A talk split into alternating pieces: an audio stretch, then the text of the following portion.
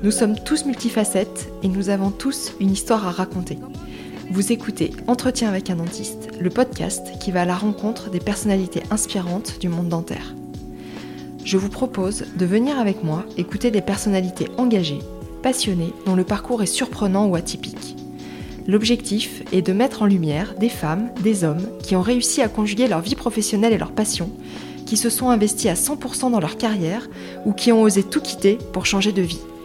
Dans une société de plus en plus digitalisée où la cadence s'accélère de façon vertigineuse, questionner les différents regards, prendre le temps d'écouter l'autre nous donne des clés pour mieux se comprendre.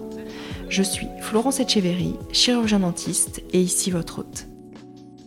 Gabriel Dominici est certainement l'un des praticiens qui a le plus contribué au développement de la pédodontie dans nos cabinets libéraux en France. Passionné de sa discipline depuis la première heure, il est aussi captivant que drôle et touchant lorsqu'il en parle. Conférencier, attaché à la faculté de Montpellier, formateur à Clinical où la liste d'attente s'allonge d'année en année, il se définit avant tout comme soignant et face à la demande gigantesque en soins d'odontologie pédiatrique, il revendique la création d'une spécialité à part entière. Dans cet épisode, Gabriel nous raconte tout, enfin presque. Et si vous pensez que soigner les enfants c'est pas pour vous, qu'en plus faut supporter les parents, que c'est toujours la même chose et que c'est pas rentable, alors n'allez pas plus loin car l'écoute de ce podcast risquerait bien de vous faire changer d'avis. Pour les autres, bonne écoute car vous allez vous régaler.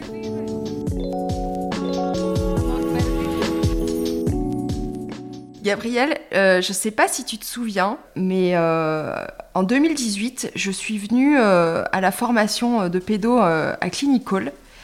Et il me semble bien que j'étais venue te voir à la fin de la formation pour te parler déjà de cette idée de podcast et te demander si, si tu aurais aimé y participer. Mais à mon avis, tu t'en souviens pas, mais parce que ça remonte. Je dois avouer que ça remonte un petit peu et j'ai vu tellement de participantes et de participants que je me rappelle pas toujours de tout. Donc non, je me rappelle pas forcément, désolé.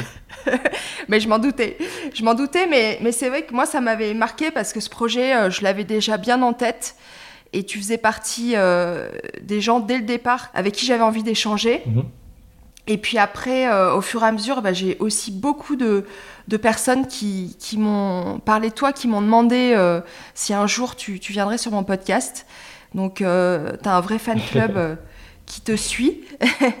et donc, bah, moi, je suis, je suis ravie de, de te recevoir aujourd'hui. Merci à toi. Alors, quand on t'écoute, euh, notamment pendant ta formation, et puis quand on te regarde euh, parler de, ta discipline, bah, ça saute aux yeux en fait que tu, respectes vraiment les, enfants, que tu les aimes.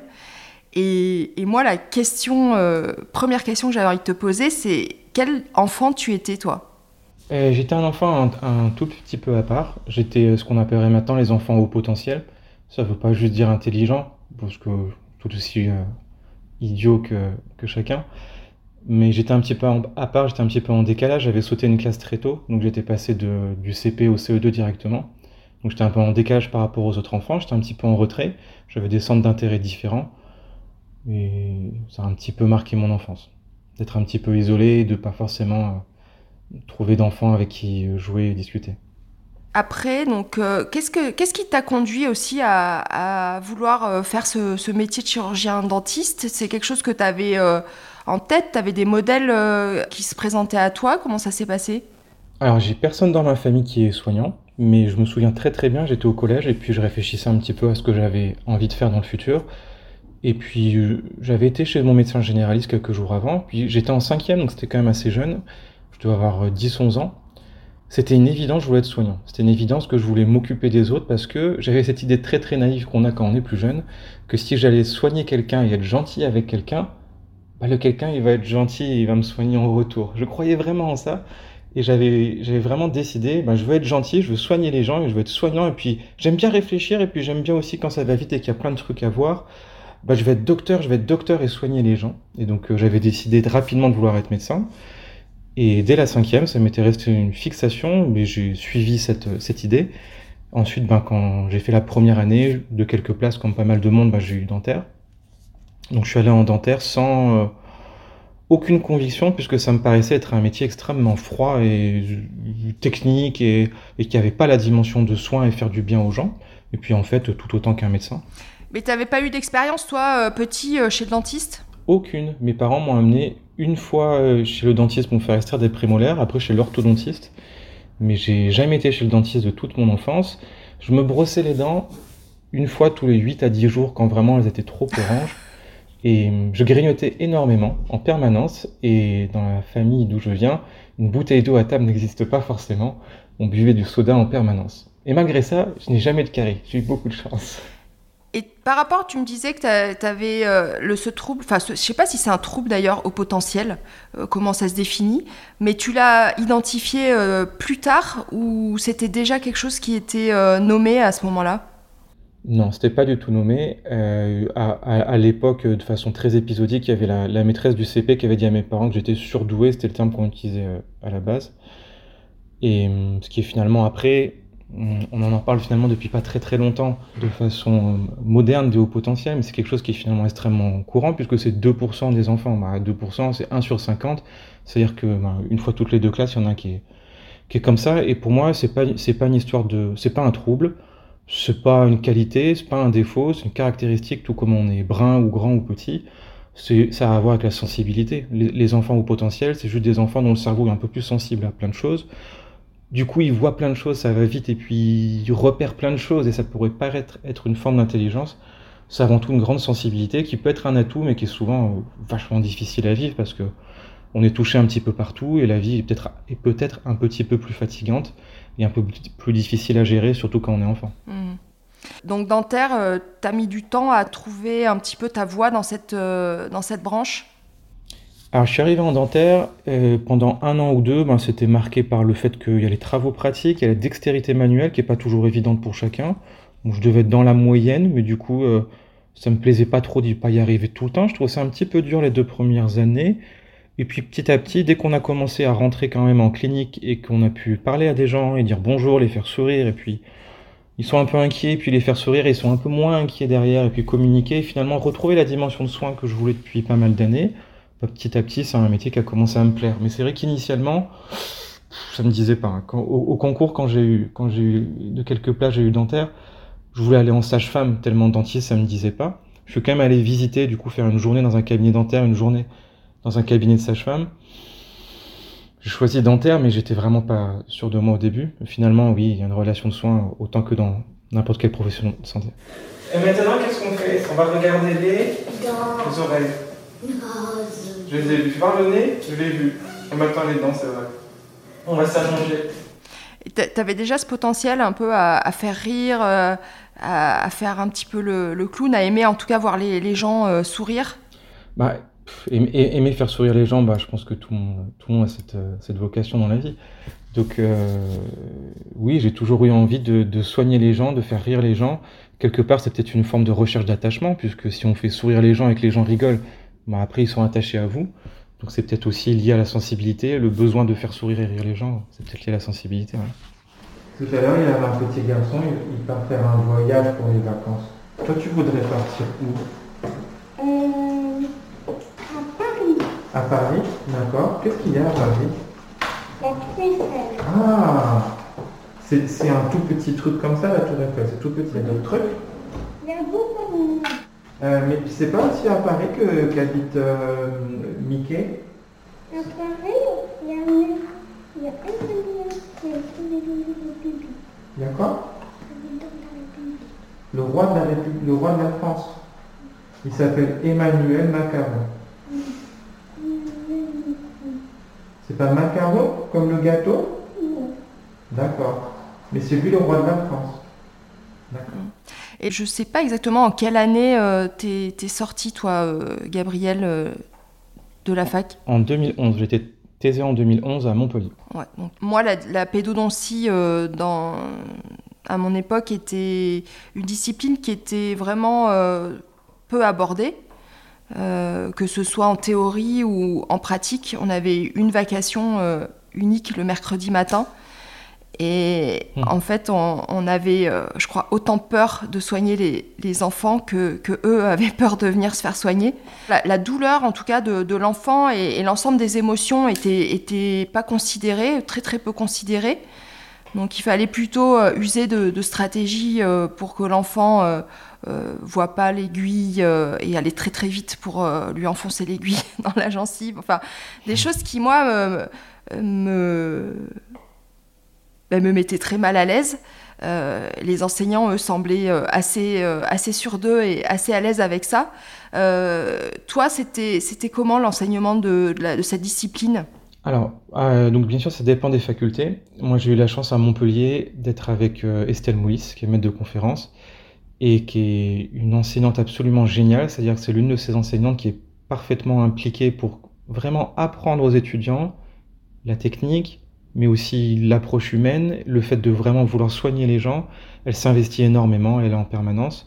Donc j'ai eu la chance d'avoir cette enseignante géniale qui a participé beaucoup au fait que ça a confirmé ce que j'avais en moi, que je voulais m'occuper que d'enfants.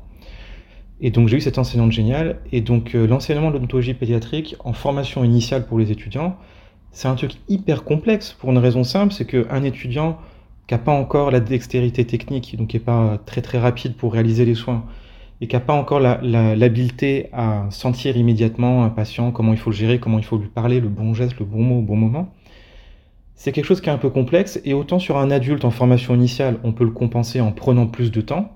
Ben voilà, un étudiant qui débute, il va faire le même soin, mais en prenant plus de temps.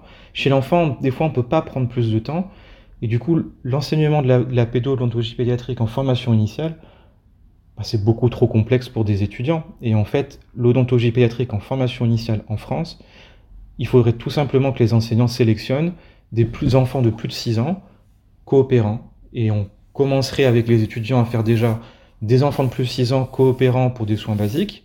Et après, progressivement, peut-être en sixième année, faire des choses un peu plus complexes. Mais déjà y aller progressivement. Et c'est vrai que, comme la plupart des centres de soins en France, ils ont une vocation qui est un petit peu, on pourrait appeler dispensaire, d'accueillir tout et tout le monde, ce qui est noble et ce qui est nécessaire, mais totalement incompatible avec la mission d'enseignement. Un étudiant qui est en cinquième année, recueillir un petit enfant de 3 ans qui est absolument pas coopérant pour rien du tout dans sa vie, et encore moins chez le dentiste, il va pas pouvoir apprendre l'odontologie pédiatrique sereinement sur un petit patient comme ça. J'ai aussi euh, le souvenir que beaucoup de, confrères et consoeurs euh, dont je faisais partie aussi, euh, euh, quand on n'arrivait pas à soigner les enfants, étant donné qu'il y avait très peu de pédodontistes, et je pense qu'il y en a encore euh, de manière insuffisante, on a tendance à adresser dans les services de, la, fac, ce qui n'est pas forcément toujours une bonne idée. Ben, c'est quand on adresse en fait un enfant dans les, dans les services d'odontologie pédiatrique universitaire, voilà, on a un praticien qui a par exemple 5, 10, 15, 20 ans de carrière. Et puis on n'y arrive pas avec un enfant, on l'adresse à la fac. Bah, à la fac, on le sait, on y était. Il va être reçu par un étudiant en quatrième, cinquième ou sixième année qui a encore moins d'expérience. Et c'est vrai que quelque part, bah, c'est plus ou moins un non-sens. Il y a quelques centres universitaires où vraiment il y a des praticiens dédiés, chevronnés, diplômés qui reçoivent les enfants, mais la majorité du temps, dans les centres universitaires, les soins sont faits par des étudiants. Et donc effectivement, y adresser un enfant qui est déjà en échec dans un cabinet, c'est presque pas logique, mais c'est vrai que, ben, comme il y a très très peu de cabinets de pédos libéraux, on n'a parfois pas forcément le choix. Donc ça serait quoi pour toi, euh, en fait, l'alternative à ça, en attendant qu'il y ait suffisamment, si un jour il y a suffisamment de, spécialistes en pédodontie euh, dans chaque ville pour pouvoir répondre à la demande? Alors, c'est évident que pour l'instant, il n'y a pas de solution miracle, ça dépend bien sûr de où on est installé, mais il faut essayer de, de panacher quand on a des enfants qui sont vraiment en échec de soins dans les cabinets, soit dans les cabinets dentaires pédiatriques libéraux, il y en a quand même, il y a 250 praticiens en France, à peu près 150 cabinets, même si parfois ils sont un petit peu lointains, mais il y en a quand même. Et à défaut, ben effectivement, dans des centres hospitaliers, pas forcément universitaires, mais dans les centres hospitaliers, même s'il y a des praticiens qui ne sont pas dédiés aux soins pédiatriques, il peut y avoir un accès plus facile soit à la sédation, profonde ou pas profonde, soit à l'anesthésie générale. Ça peut être aussi une solution dans les cas où on est en échec de soins. Mais sinon, il y a quelque chose qui est euh, vraiment, vraiment euh, relativement révolutionnaire et qu'il faut vraiment développer dans les cabinets généralistes, c'est les soins qu'on appelle d'ART. ART, c'est Atraumatic Restorative Treatment, et c'est l'ensemble de soins que peut faire absolument tout praticien pour un enfant non coopérant, qu'on peut faire juste avec un doigt. On a en fait des médicaments comme le SDF, le Silver Diamine Fluoride, qui permet de stabiliser, cautériser les caries. On a des soins très codifiés avec juste le doigt et un petit peu de CVI on sait à, peu près comment les faire pour stabiliser des caries. Il y a la technique de Hall aussi qui est très intéressante. Et en fait, pour les enfants en échec de soins, il faut donc parfois adresser à d'autres praticiens, et puis parfois bah, faire des techniques de soins très très simples d'ART qu'il faut vraiment généraliser et enseigner dans les facs. Mais comme c'est codifié au niveau scientifique depuis pas très très longtemps, c'est pas encore assez généralisé. Oui, et puis c'est une certaine euh, éducation euh, des praticiens aussi. Euh, nous, au cabinet, je l'ai dit plusieurs fois, mais on a notre collaboratrice qui, fait de la pédodontie, puisque j'étais venue faire la formation de clinicole avec elle. En, pensant, mhm. moi, faire de la pédodontie, finalement, je l'ai sentie beaucoup plus passionnée que moi, et elle n'avait pas créé sa patientèle, donc c'était aussi plus simple que ce soit elle qui, se lance à 100% dans la, dans la pédodontie. Et puis euh, son planning s'est très très très vite euh, rempli. Et la problématique qui s'est posée euh, au bout d'un moment, c'est que beaucoup de praticiens ne tentaient même plus de soigner un enfant qui, qui, se laisse soigner. C'est-à-dire qu'un appel téléphonique d'un parent pour un enfant est directement transféré au cabinet, ce qui, ce qui n'est pas gérable. Donc comment faire en fait pour donner envie aux, omnipraticiens qui ont gardé des mauvais souvenirs de, cette discipline, bah, de leur donner envie de, parce que c'est gratifiant quand même euh, quand on arrive à faire un soin sur un enfant. Alors moi, ma vision de, des soins dentaires pédiatriques et des dentistes généralistes en France, elle a beaucoup évolué ces dernières années. Quand je suis sorti de la faculté, quand il y avait, euh, je voyais des praticiens généralistes qui de base disaient oh moi les enfants, euh, j'en fais pas, j'en veux pas j'étais un peu courroucé et je trouvais ça assez inadmissible pour deux raisons. Bah, d'abord, médicalement, ne pas soigner un enfant et ensuite à 18 ans, lui faire des couronnes et puis des gros soins, ça n'a pas de sens d'un point de vue médical et santé. Et ensuite, d'un point de vue éthique et déontologique, ben, lécher des enfants en errance et en souffrance, ça m'irritait. Ça, c'était mon point de vue finalement il y a 11 ans. Et puis ensuite, petit à petit, je suis devenu de plus en plus pragmatique parce qu'on a un cadre de soins, on a un cadre réglementaire qui est incompatible avec certaines situations. Un cabinet de base en France, je suis désolé de parler d'argent, mais on est un peu obligé d'y arriver à un moment, ça coûte 160 euros par heure.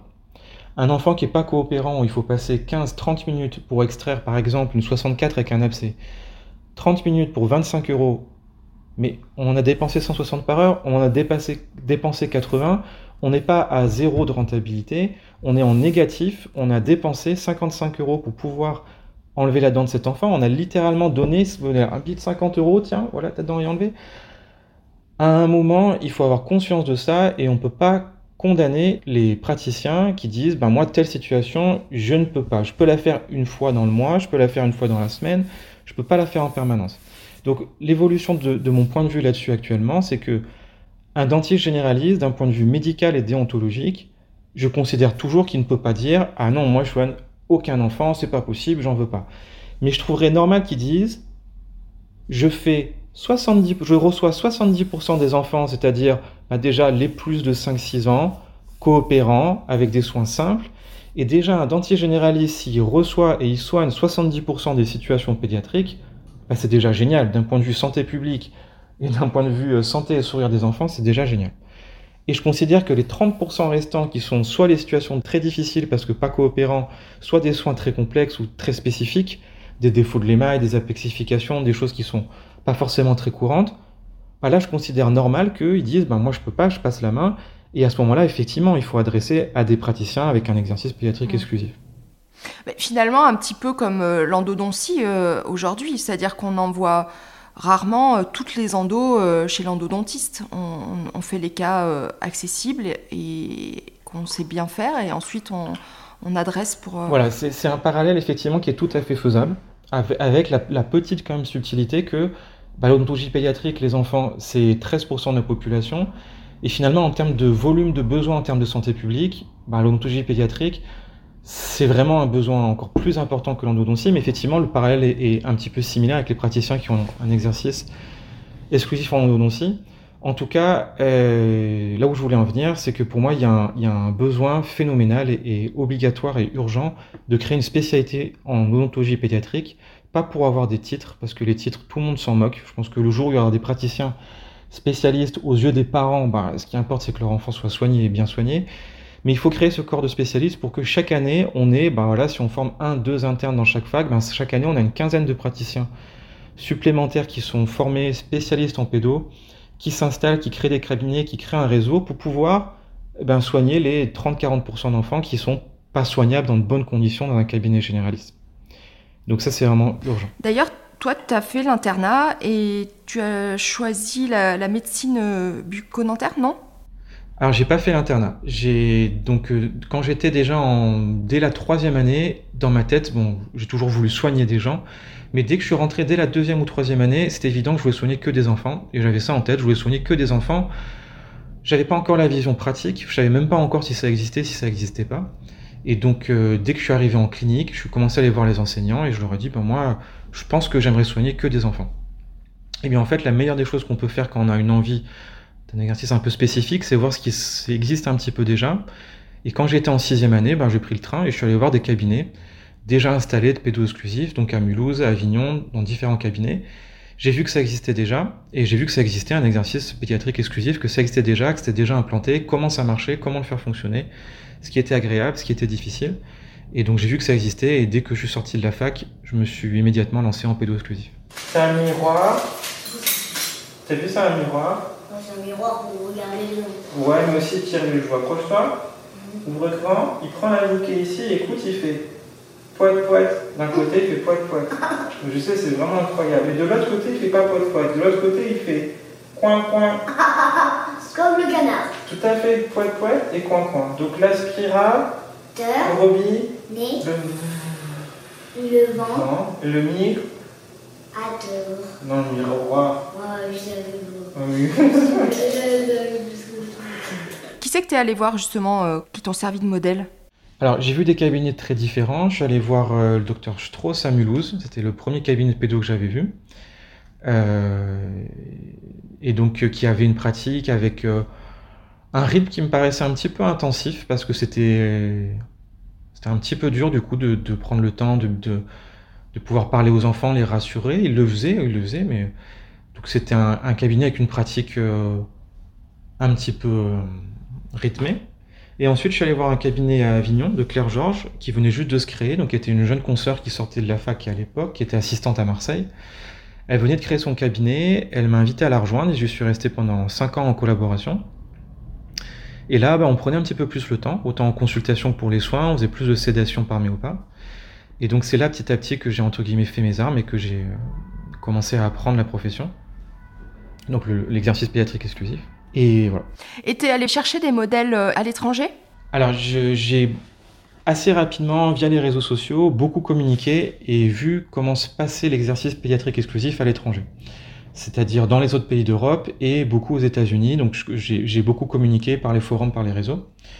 Donc j'ai vu un petit peu comment c'était mis en place, euh, ce qui était fait au niveau prévention ou pas prévention, comment étaient faits les soins. Bah, si on regarde dans quasiment la plupart des pays de, de la planète, on découvre que l'odontologie pédiatrique, ben, ça axé beaucoup sur la prévention. Donc il y a soit des hygiénistes dentaires dans la plupart des pays, et en fait en première consultation et en contrôle, c'est basé beaucoup sur la prophylaxie, c'est-à-dire l'éducation thérapeutique, parler un petit peu d'alimentation, montrer le brossage, faire des nettoyages professionnels défluoration, cet aspect prévention qui est finalement assez peu développé encore en France. Et ensuite, au niveau des soins, bah, c'est basé sur, il n'y a pas besoin de faire d'acrobatie. On fait des soins qui sont dans de bonnes conditions pour l'enfant qui repart heureux et pour le praticien.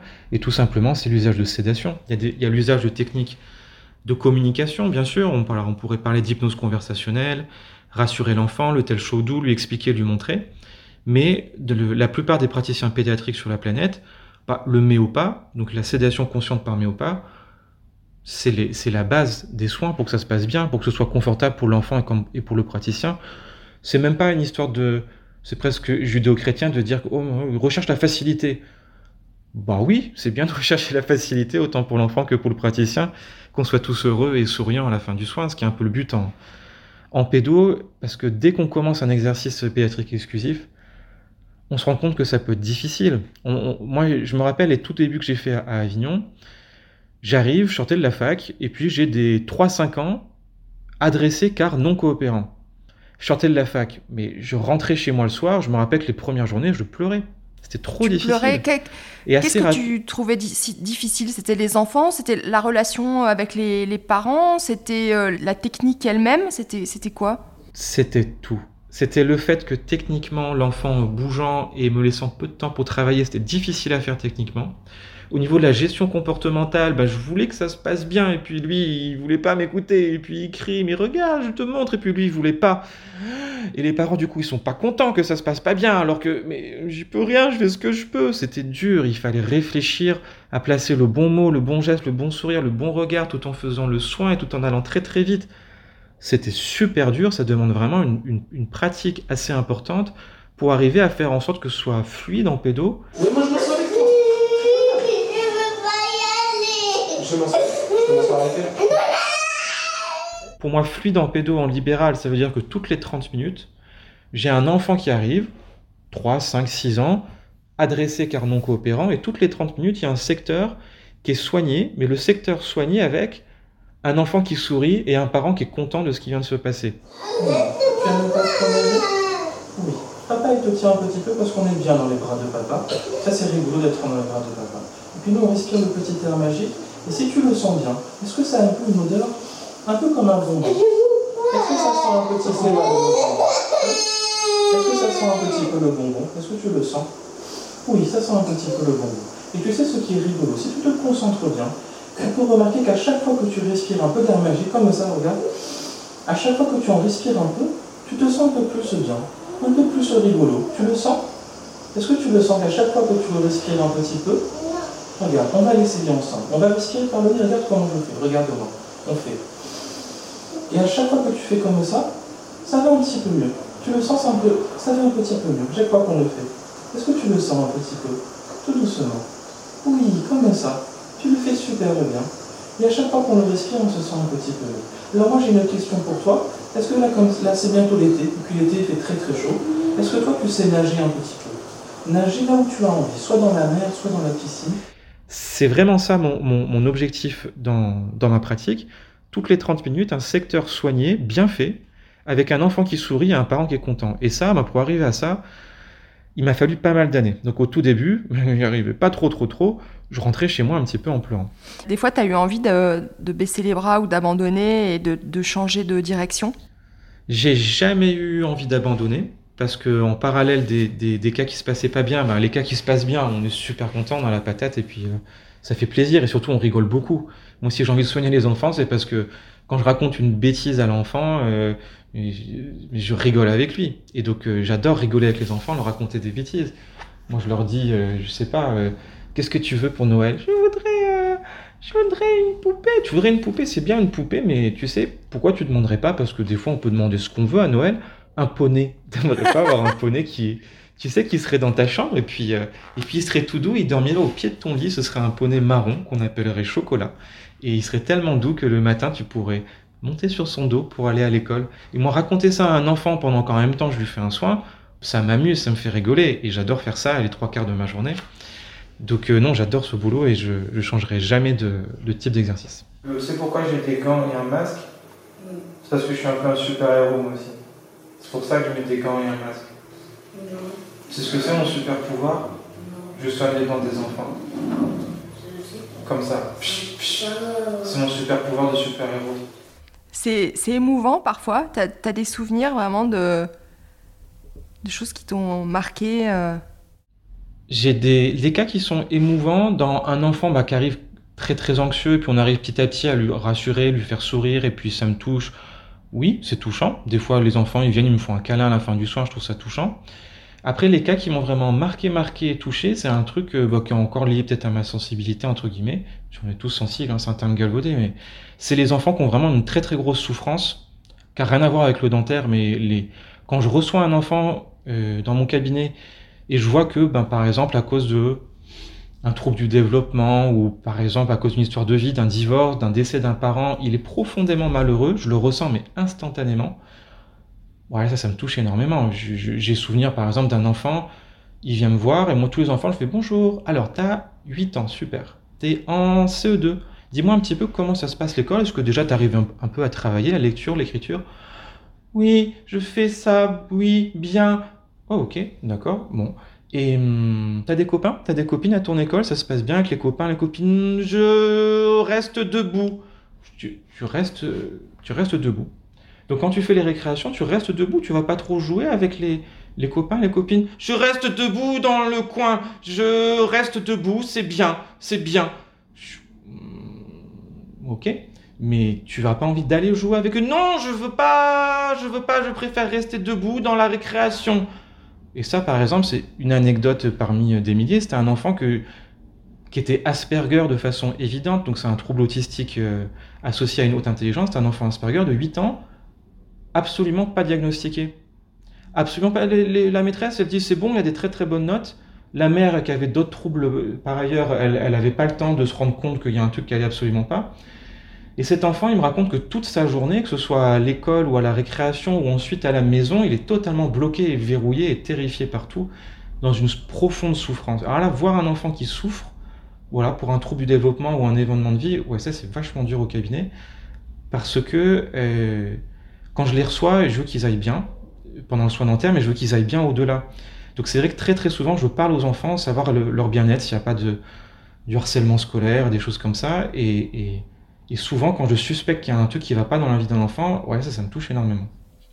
Et quel rôle euh, tu peux jouer à ce moment-là? Euh, Il y a des démarches qui sont euh, possibles, notamment euh, des cas euh, comme tu viens de l'évoquer, mais également euh, des suspicions de, de violence à la maison, voire, voire d'inceste ou de choses comme ça. Quelle est la, Alors. la démarche?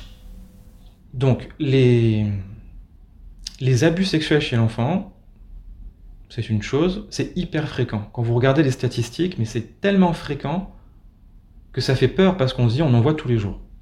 Donc ça, c'est une chose. Et après, il y a tous les cas de maltraitance, d'enfants qui sont battus, tapés régulièrement par des parents et, ou à l'école. Et donc, qu'est-ce qu'on peut faire nous? Oh bah, moi je suis dentiste, euh, c'est au médecin généraliste de faire, euh, ou euh, c'est à la maîtresse, ou je suis pas à la police. Non, avant tout, on est un citoyen et un humain, quoi. Et le médecin généraliste, nous, on a la chance de pouvoir voir un enfant, par exemple, une fois en consultation une demi-heure, quatre fois en soins 30 minutes.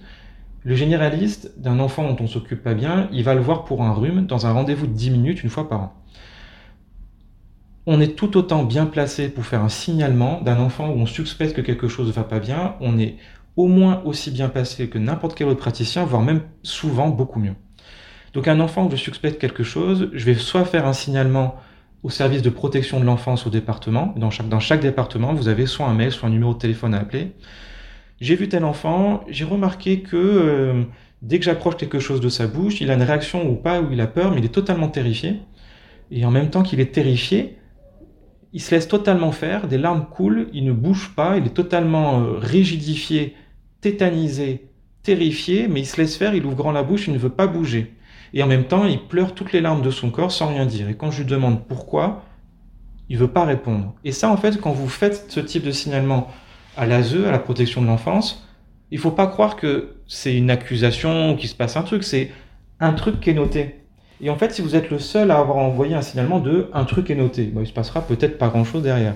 Mais imaginez que vous faites ce signalement par mail et que derrière l'ASE vous répond bah finalement c'est le troisième signalement qu'on a, bah là il y a quelque chose qui est déclenché. Et c'est vrai que bah, il faut y penser quand on voit un enfant, des cas de maltraitance, des enfants qui sont en souffrance, il y en a plein, plein, plein, plein, plein. Il faut à tout prix bah, avoir cette petite sensibilité, les dépister, et puis soit faire des signalements, donc à l'ASE, soit parfois bah, juste discuter avec les parents. Bah, vous savez, votre bonhomme, pendant les soins, il m'a dit qu'à l'école, euh, c'est vraiment difficile parce qu'il y, a des- enfants qui n'arrêtent pas de l'embêter. Mais il m'a pas dit, oh, juste, il y a des enfants, ils m'embêtent un petit peu à l'école.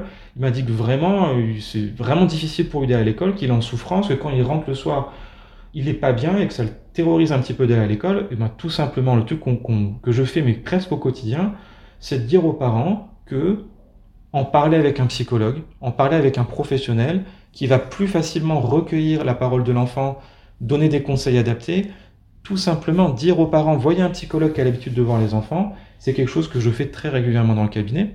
Les parents, ils le comprennent, il faut avoir un numéro de téléphone prêt à leur donner un nom, un numéro de téléphone, appeler telle personne, discuter avec, lui, et ça, débloque des choses. Par exemple, une histoire que j'ai eue il y a deux semaines, c'était une petite fille, et elle avait sur ses joues deux ulcérations parfaitement carrées, une petite fille de 7 ans, deux ulcérations parfaitement carrées, euh, deux carrés euh, ulcérés euh, avec vraiment le, le conjonctif à vif sur les joues, une à droite, une à gauche. Et ça, c'est vraiment un truc qui a été fait mécaniquement. Et je demande à la petite fille, bah, dis donc, tu as deux petits bobos sur tes joues. Dis-moi un petit peu, qu'est-ce qui s'est passé? Je, je, je ne sais pas, je ne sais pas. Je suis, ah, ok. Et là, qu'est-ce qu'il faut faire? Ben, faut rien dire, et puis on parle d'autre chose, et puis on fait le soin, et puis je regarde les instruments, l'eau, le vent. Moi, quand même, ces deux bobos sont un petit peu rigolos. Je me demande quand même comment tu les as fait. Euh, tu, te rappelles? Peut-être t'es tombé, t'as été griffé. Je sais pas. Je sais pas. Bloqué, totalement bloqué, ne veut pas dire. Bon là, qu'est-ce que je fais? Je vais voir la maman, à part, dans une salle à part. Je lui dis, bah vous savez, les petits bobos qu'elle a sur sa joue, ils sont tellement carrés que vraiment c'est quelque chose qui a été fait soit par quelqu'un, soit par elle-même, mais vous en avez déjà parlé avec elle? J'ai essayé d'en parler, elle veut pas me dire. Une fois, j'avais fait une consultation pour, pour une angine chez mon médecin. Il m'a dit oui, on va voir si ça passe. Et euh, je dis ah, mais ça veut dire que ça a déjà arrivé dans le passé? Là, en fait, c'est à nouveau d'autres blessures. Oui, euh, c'est la troisième fois en fait qu'elle a ça sur ses joues. Je fais ah ok. Bah écoutez, bah moi j'ai vu que bah, elle veut pas en parler. Vous me dites vous avez déjà essayé avec elle, elle veut pas en parler. Bah du coup si elle veut pas en parler à vous, elle veut pas en parler à moi, mais en même temps on voit que ça revient et que c'est peut-être quelque chose qui lui a été fait par quelqu'un de son entourage. C'est peut-être quelque chose qui se fait d'elle-même, mais en tout cas ce serait bien qu'on sache un petit peu ce que c'est. Oui oui c'est vrai j'y avais pensé. Bah écoutez je vais vous donner le nom d'une dame qui est pas loin et c'est une psychologue pour enfants qui a l'habitude de parler avec les enfants. Et peut-être que ce sera plus facile pour votre enfant bah, d'aller dire avec, avec la dame ce qu'il s'est passé, ce qu'elle ressent. Ce sera peut-être plus facile pour elle. Donc ça, c'est arrivé il y a deux semaines. Et puis la maman, elle me dit, bah oui, oui, oui, elle a totalement accueilli ça euh, avec presque soulagement parce qu'elle savait pas trop quoi faire. Et donc ça, en tant que chirurgien dentiste, bah ouais, vous êtes à, 100% apte à faire ce genre de, de recommandations tu t'es entouré euh, de, correspondants, justement, euh, psychologues, même peut-être des institutions avec lesquelles tu, peux dialoguer? Alors, au niveau juste psychologique, bah, j'ai tout simplement recueilli par réseautage les psychologues qui vraiment ont envie d'aller recevoir des enfants, de s'occuper d'enfants, qui ont les compétences pour. Et après, ben, pour tout le reste du, réseau de santé, pour les médecins ou autres, il ben, faut se dire que tous les professionnels de santé, qu'ils soient médecins, euh, kinés, euh, psychologues ou autres, c'est comme les dentistes, il y en a certains qui ont plus ou moins d'affinité avec les enfants. Et donc oui, j'ai repéré dans ma ville les ORL où je sais qu'ils ont envie d'aller euh, bien regarder les enfants. Pareil pour ben, les psychologues, les kinés. Donc oui, petit à petit, j'ai identifié en discutant, en allant les voir, ben, quels sont les orthos qui aiment bien recevoir ceux de 6 ans et ceux qui veulent voir que les ados, les ORL, les psychologues, les kinés. Donc oui, petit à petit, on, on crée un réseau dans la ville où l'on est de professionnels qui ont vraiment envie de bien s'occuper de recevoir les enfants. Et les, correspondants qui, t'adressent euh, des enfants, parce que là, euh, tu, travailles euh, quatre jours par semaine. ouais, trois jours et demi. Trois jours et demi. Tu prends combien d'enfants par jour?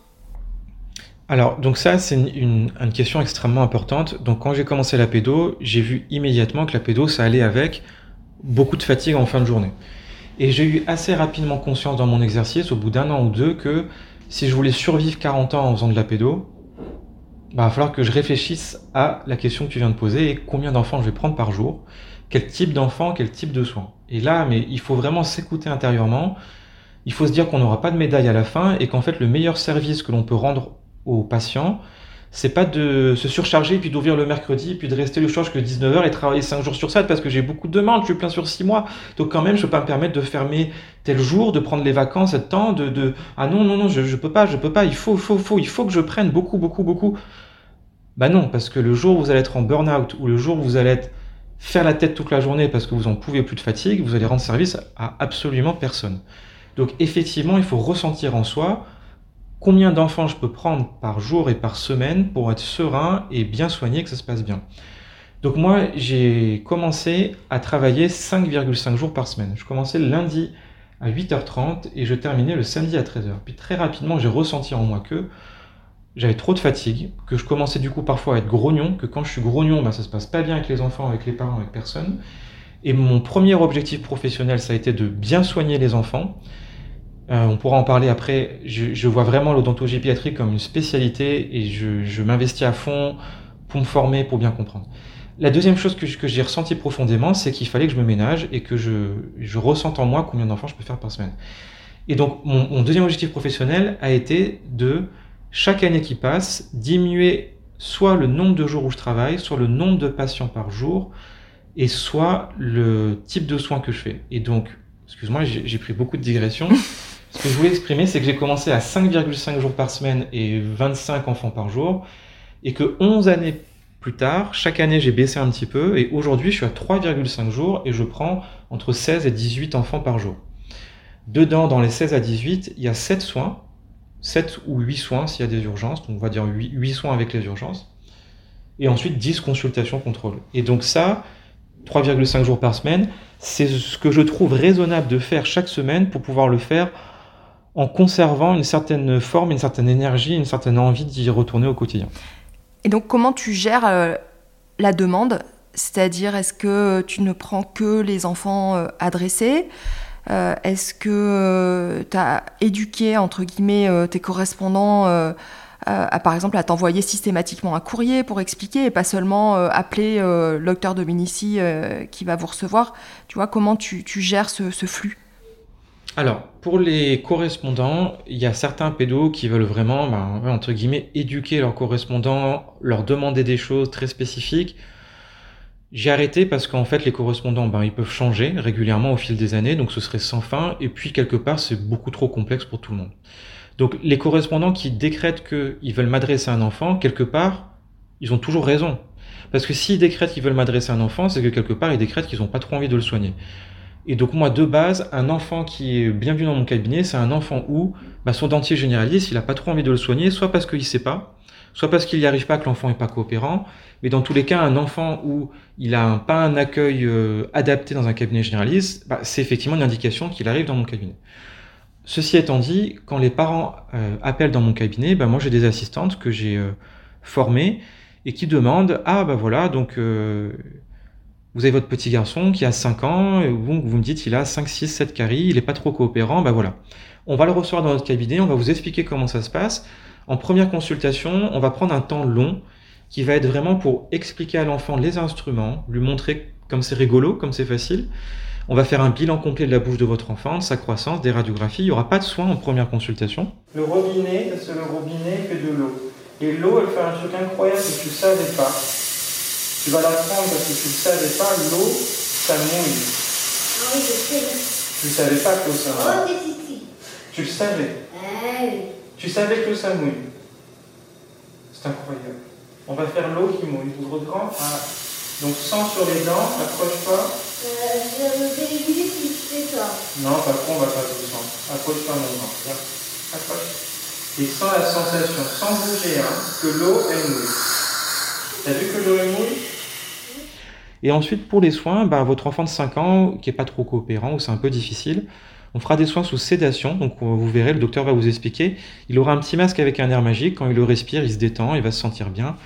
Et voilà comment ça se passe dans notre cabinet. Et puis, si jamais un autre exemple, le parent appelle en disant Oui, euh, j'ai mon fils, Ryan, il a 13 ans, euh, il faut lui faire un traitement de racine là, sur une molaire, euh, puis mon dentiste, il n'a pas le temps de le faire. Voilà, par contre, mon assistante, elle peut lui dire bah, Il a 13 ans, il a un soin unique qui est un soin couramment fait par les dentiers généralistes. Vous pouvez essayer, si votre dentier généraliste ne le fait pas, de voir avec un autre dentier généraliste, parce que là, effectivement, ça peut arriver qu'on fasse du tri sur un grand ado de 13 ans coopérant avec un soin unique facile, non spécifique. Là, effectivement, on peut lui dire, vous pouvez voir un autre dentier généraliste. Mais globalement, euh, voilà, globalement, mes assistantes font un petit peu un tri au téléphone. Et tu as dû apprendre euh, à, à dire non? C'est c'est quelque chose de compliqué pour toi? Je dis jamais non. Mais Alors, mais jamais, jamais je dis non parce que dire non, c'est s'opposer à, c'est s'attendre à derrière à, oui, mais ceci, cela, si on dit non, on s'oppose à des contre-argumentations. Donc en fait, euh, moi, petit à petit, dans ma, dans ma pratique en communication, je dis toujours oui, mais en même temps, je fais que ce que je veux. je dis toujours oui à tout, je dis jamais non. Non, c'est un mot que je dis jamais. Si je dis non, derrière, je vais avoir patati, patata, gna gna gna. Je dis jamais non, je dis toujours oui, mais il n'y a pas de soin en première consultation. Je prends une demi-heure pour prendre le temps. Les soins, ils sont sous sédation. Ah, mais il n'a pas besoin. euh, je je l'entends même pas. Si quelque part il n'a pas besoin de soins sous sédation avec une approche spécifique, il n'a pas besoin d'être dans un cabinet euh, dédié à l'odontologie pédiatrique, il peut être soigné n'importe où alors. Je dis jamais non et, je ne sais pas comment le décrire, mais c'est les, je crois que quelque part les patients le ressentent que je dirais jamais non, mais que en même temps c'est comme ça que je fais. Et quand on a beaucoup d'assurance qu'on sait que ce qu'on fait c'est pour le bien de l'enfant, pour le bien que ce soit fonctionnel, pas juste pour que le cabinet tourne, mais pour que l'enfant soit bien soigné et reparte avec le sourire. Si on, arrive vraiment à le projeter, bah, c'est assez fluide et les parents savent que voilà, c'est fait de telle façon. Il y a un coût aussi dans un cabinet pédiatrique. Ben, il y a des choses qui ne sont pas prises en charge, donc il y a des, choses à payer à chaque séance. Les parents le suivent de façon fluide. Euh. Comment tu as, gagné cette assurance? C'était pas de- du début, puisque tu me disais que tu finissais tes journées euh, quand même bah, lessivé, fatigué. euh, Il Oui. y a l'expérience, mais il y a- Alors- il y, a aussi peut-être une compréhension de- du fonctionnement humain, ou tu as travaillé sur la communication? Qu'est-ce que tu as fait? Tu t'es formé J'ai tout testé. C'est-à-dire que donc 11 années de pratique, les deux trois premières années, j'ai fait énormément de tâtonnements sur comment communiquer avec les parents et avec l'enfant pour que ce soit fluide, que pour toutes les demi-heures je puisse sortir un secteur avec le sourire de l'enfant, le sourire des parents. Et les premières choses qu'on teste quand on sort de la fac et qu'on croit qu'il faut jouer au docteur, c'est, ben, on va dire il y a des règles, on va envoyer des, des messages aux parents pour leur dire il y a telle règle, ça coûte tant, et c'est comme ça, et on fait de telle façon, et si vous n'êtes pas d'accord, euh, euh, ce sera pas, ce sera pas fait. Et puis, et en fait, euh, histoire de faire des règles et de dire et d'informer, voire d'avertir, c'est un mode de communication qui marche pas. Et j'ai essayé plein d'attitudes, autoritaires, semi-autoritaires, euh, des règles écrites, des règles orales, les deux, euh, se faire signer. Franchement, la seule chose que j'ai trouvée dans ma carrière pour que de façon fluide, les parents et les enfants ressentent que ça va bien se passer, si on fait de telle façon, tout se passera bien de façon fluide, sans avoir à argumenter, c'est la bienveillance. Et c'est pas la bienveillance par gentillesse, bisounours. Bon, moi, j'aime bien la bienveillance. Je trouve que être gentil, c'est plutôt bien d'être bien et gentil. C'est la bienveillance fonctionnelle. Et tu sais, aujourd'hui, c'est ce qu'on va faire. On va aller nager un peu dans la piscine. Tu veux bien? On va nager un peu dans la piscine avec ton petit frère. Tu vas me raconter toutes les histoires que tu fais à la piscine avec ton petit frère. Et puis, pour que l'on soit mieux installé, tu sais ce qu'on va faire? On va s'asseoir bien sur le fauteuil, tranquillement. Papa, il va se mettre à côté de nous. Ça marche, ma choupette Je vous laisse le lever, puis on va l'installer sur sur le fauteuil. Voilà. Vous vous laissez prendre dans vos bras. Se lève sur six. Alors, donc tu vas à la piscine avec ton petit frère, mais il y a toujours papa avec toi. Oui, c'est ça? C'est-à-dire que j'ai remarqué que si vraiment profondément je reçois un enfant et un parent en prenant le temps, avant d'aller le chercher en salle d'attente, de souffler un coup et de me dire J'ai entendu en salle d'attente, il m'a fait un boucan, il est en train de hurler et j'entends la mère qui ne dit rien, qui est même pas en train de dire à son enfant Mais chut, tu bouges pas, tu te calmes un peu, rien, elle dit rien. Ouh là là, je vais les recevoir, mais je sens que ça. Et là, non, je vais prendre le recul. On s'en moque, ils sont comme ils sont, ils ont leur histoire, et puis les histoires sont pas toujours faciles, et puis ça sert à rien de juger, ça mènera à rien. Je vais prendre ce temps, 5 secondes, pause, souffler, et je vais me mettre en tête un mot, bienveillance. Mais sérieusement, bienveillant.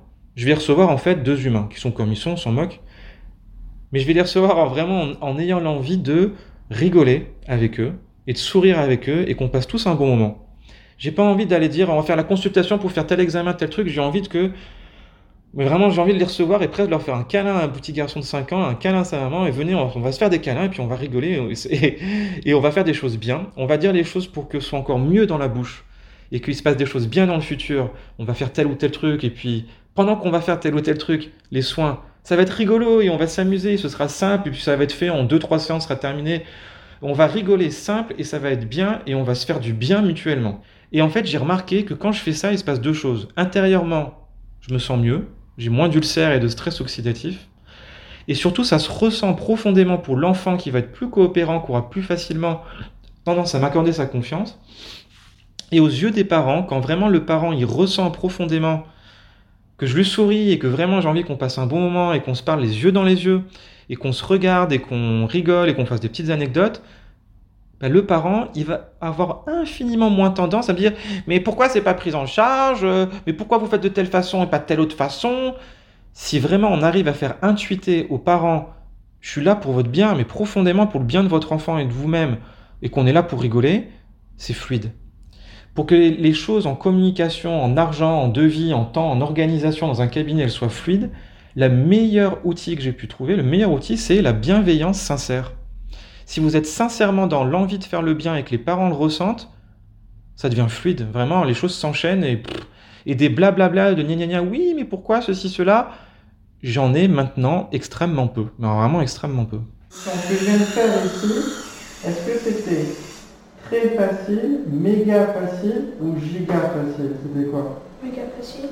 Ok, on va faire le deuxième côté. Tu sais quoi C'est toi qui décides. Tu préfères lui, lui ou lui? Et d'ailleurs, tu trouves, toi, que les, les enfants dans notre société actuelle, ils- sont suffisamment bien considérés?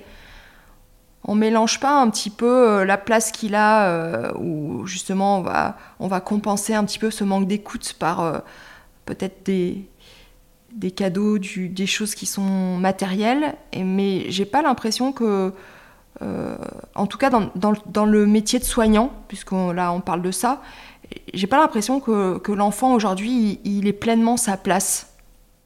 Bah, la considération de l'enfant aux yeux de la société, aux yeux des parents, elle évolue au fil des décennies. C'est vrai qu'il y a eu ben, des décennies très autoritaires dans la suite des années 40-50 où l'enfant c'était pas un objet mais presque. Et puis après, il y a eu une génération d'Olto, et puis là l'enfant, ben, on a eu plus eu tendance à considérer comme un humain avec euh, des droits et des, des- il faut s'occuper de lui, et puis il est aussi important qu'un adulte. Je vais te montrer un côté des dents et tu dois dire soit joli, soit pas joli. Alors, regarde celui ici, le premier côté. Est-ce que c'est joli ou est-ce que c'est pas joli?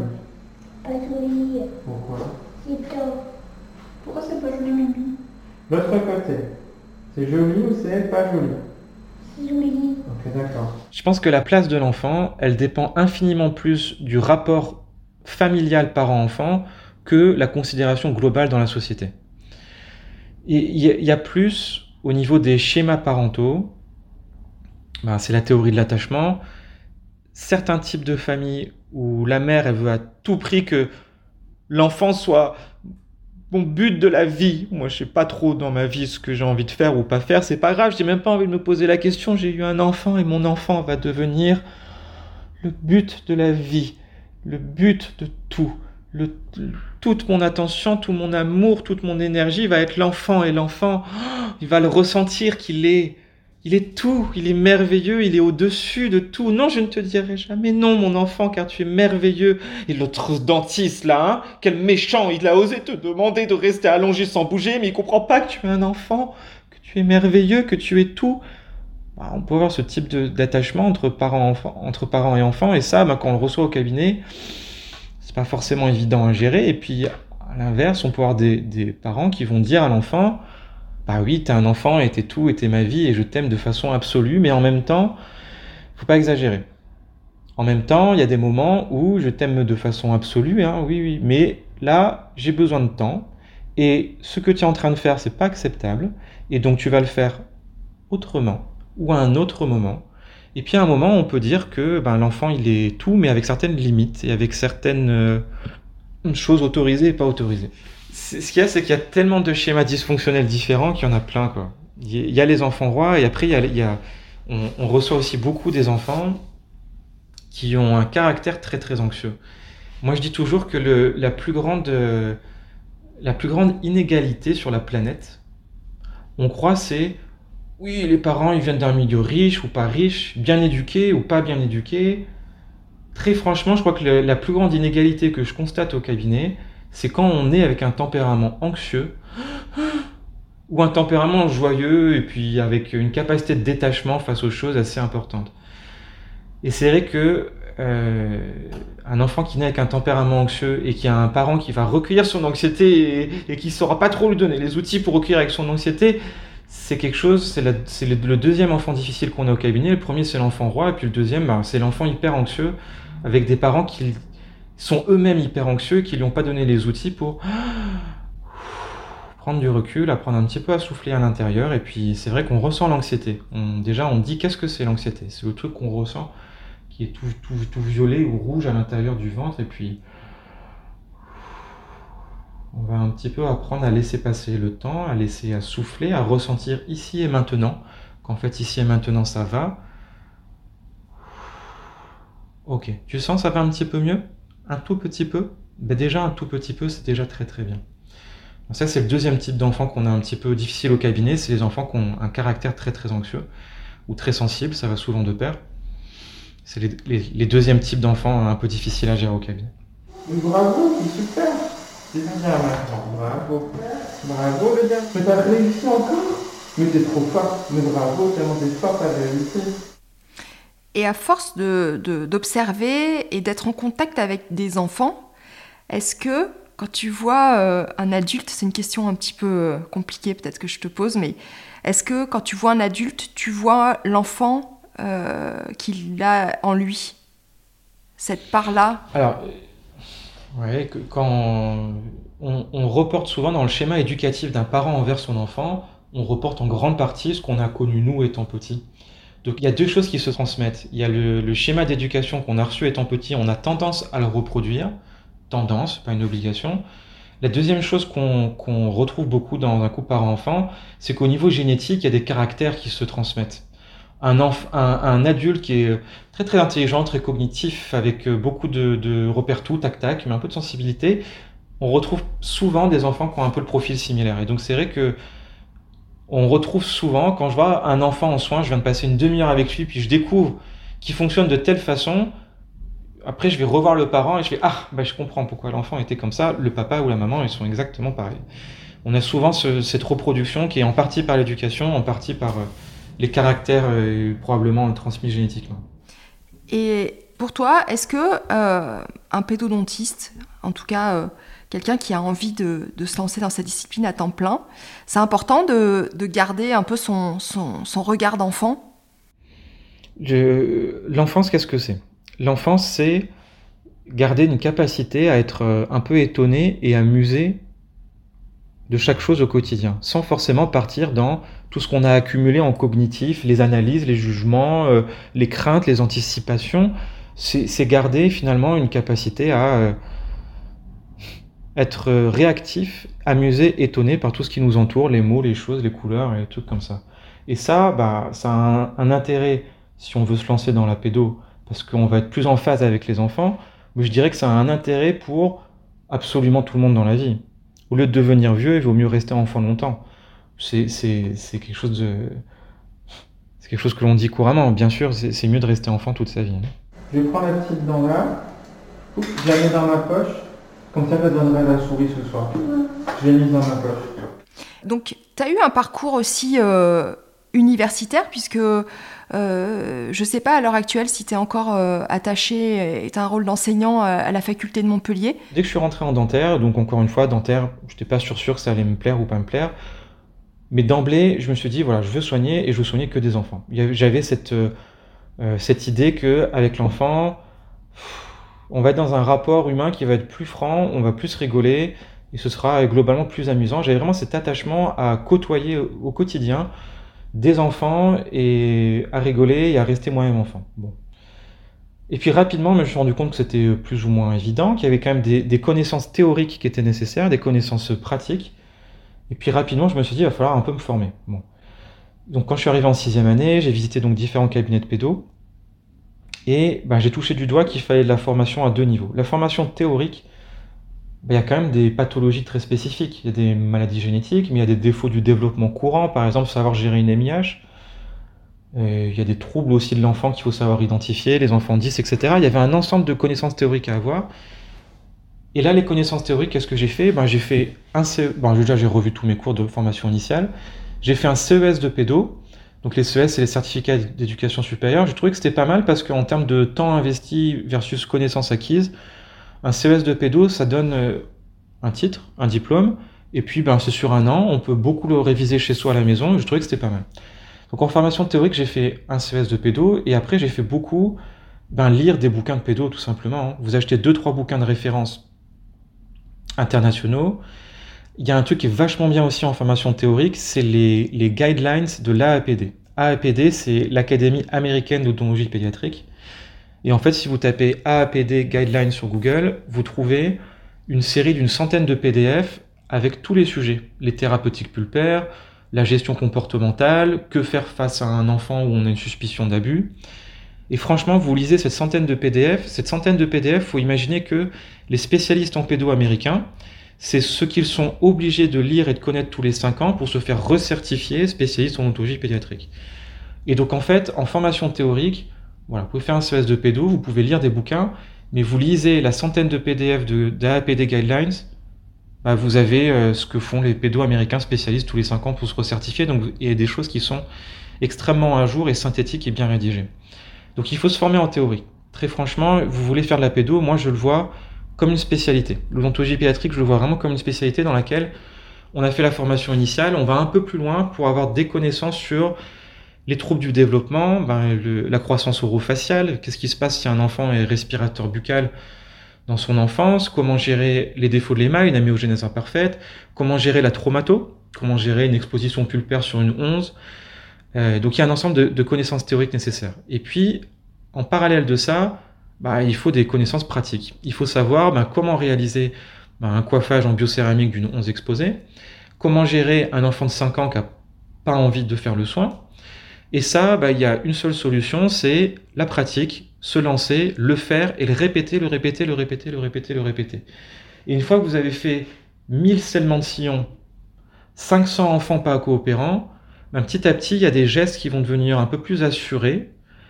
On va savoir comment placer le bon mot, le bon regard avec les petits. Et petit à petit, avec la répétition de pratique, ben, on devient un peu plus apte à gérer les choses.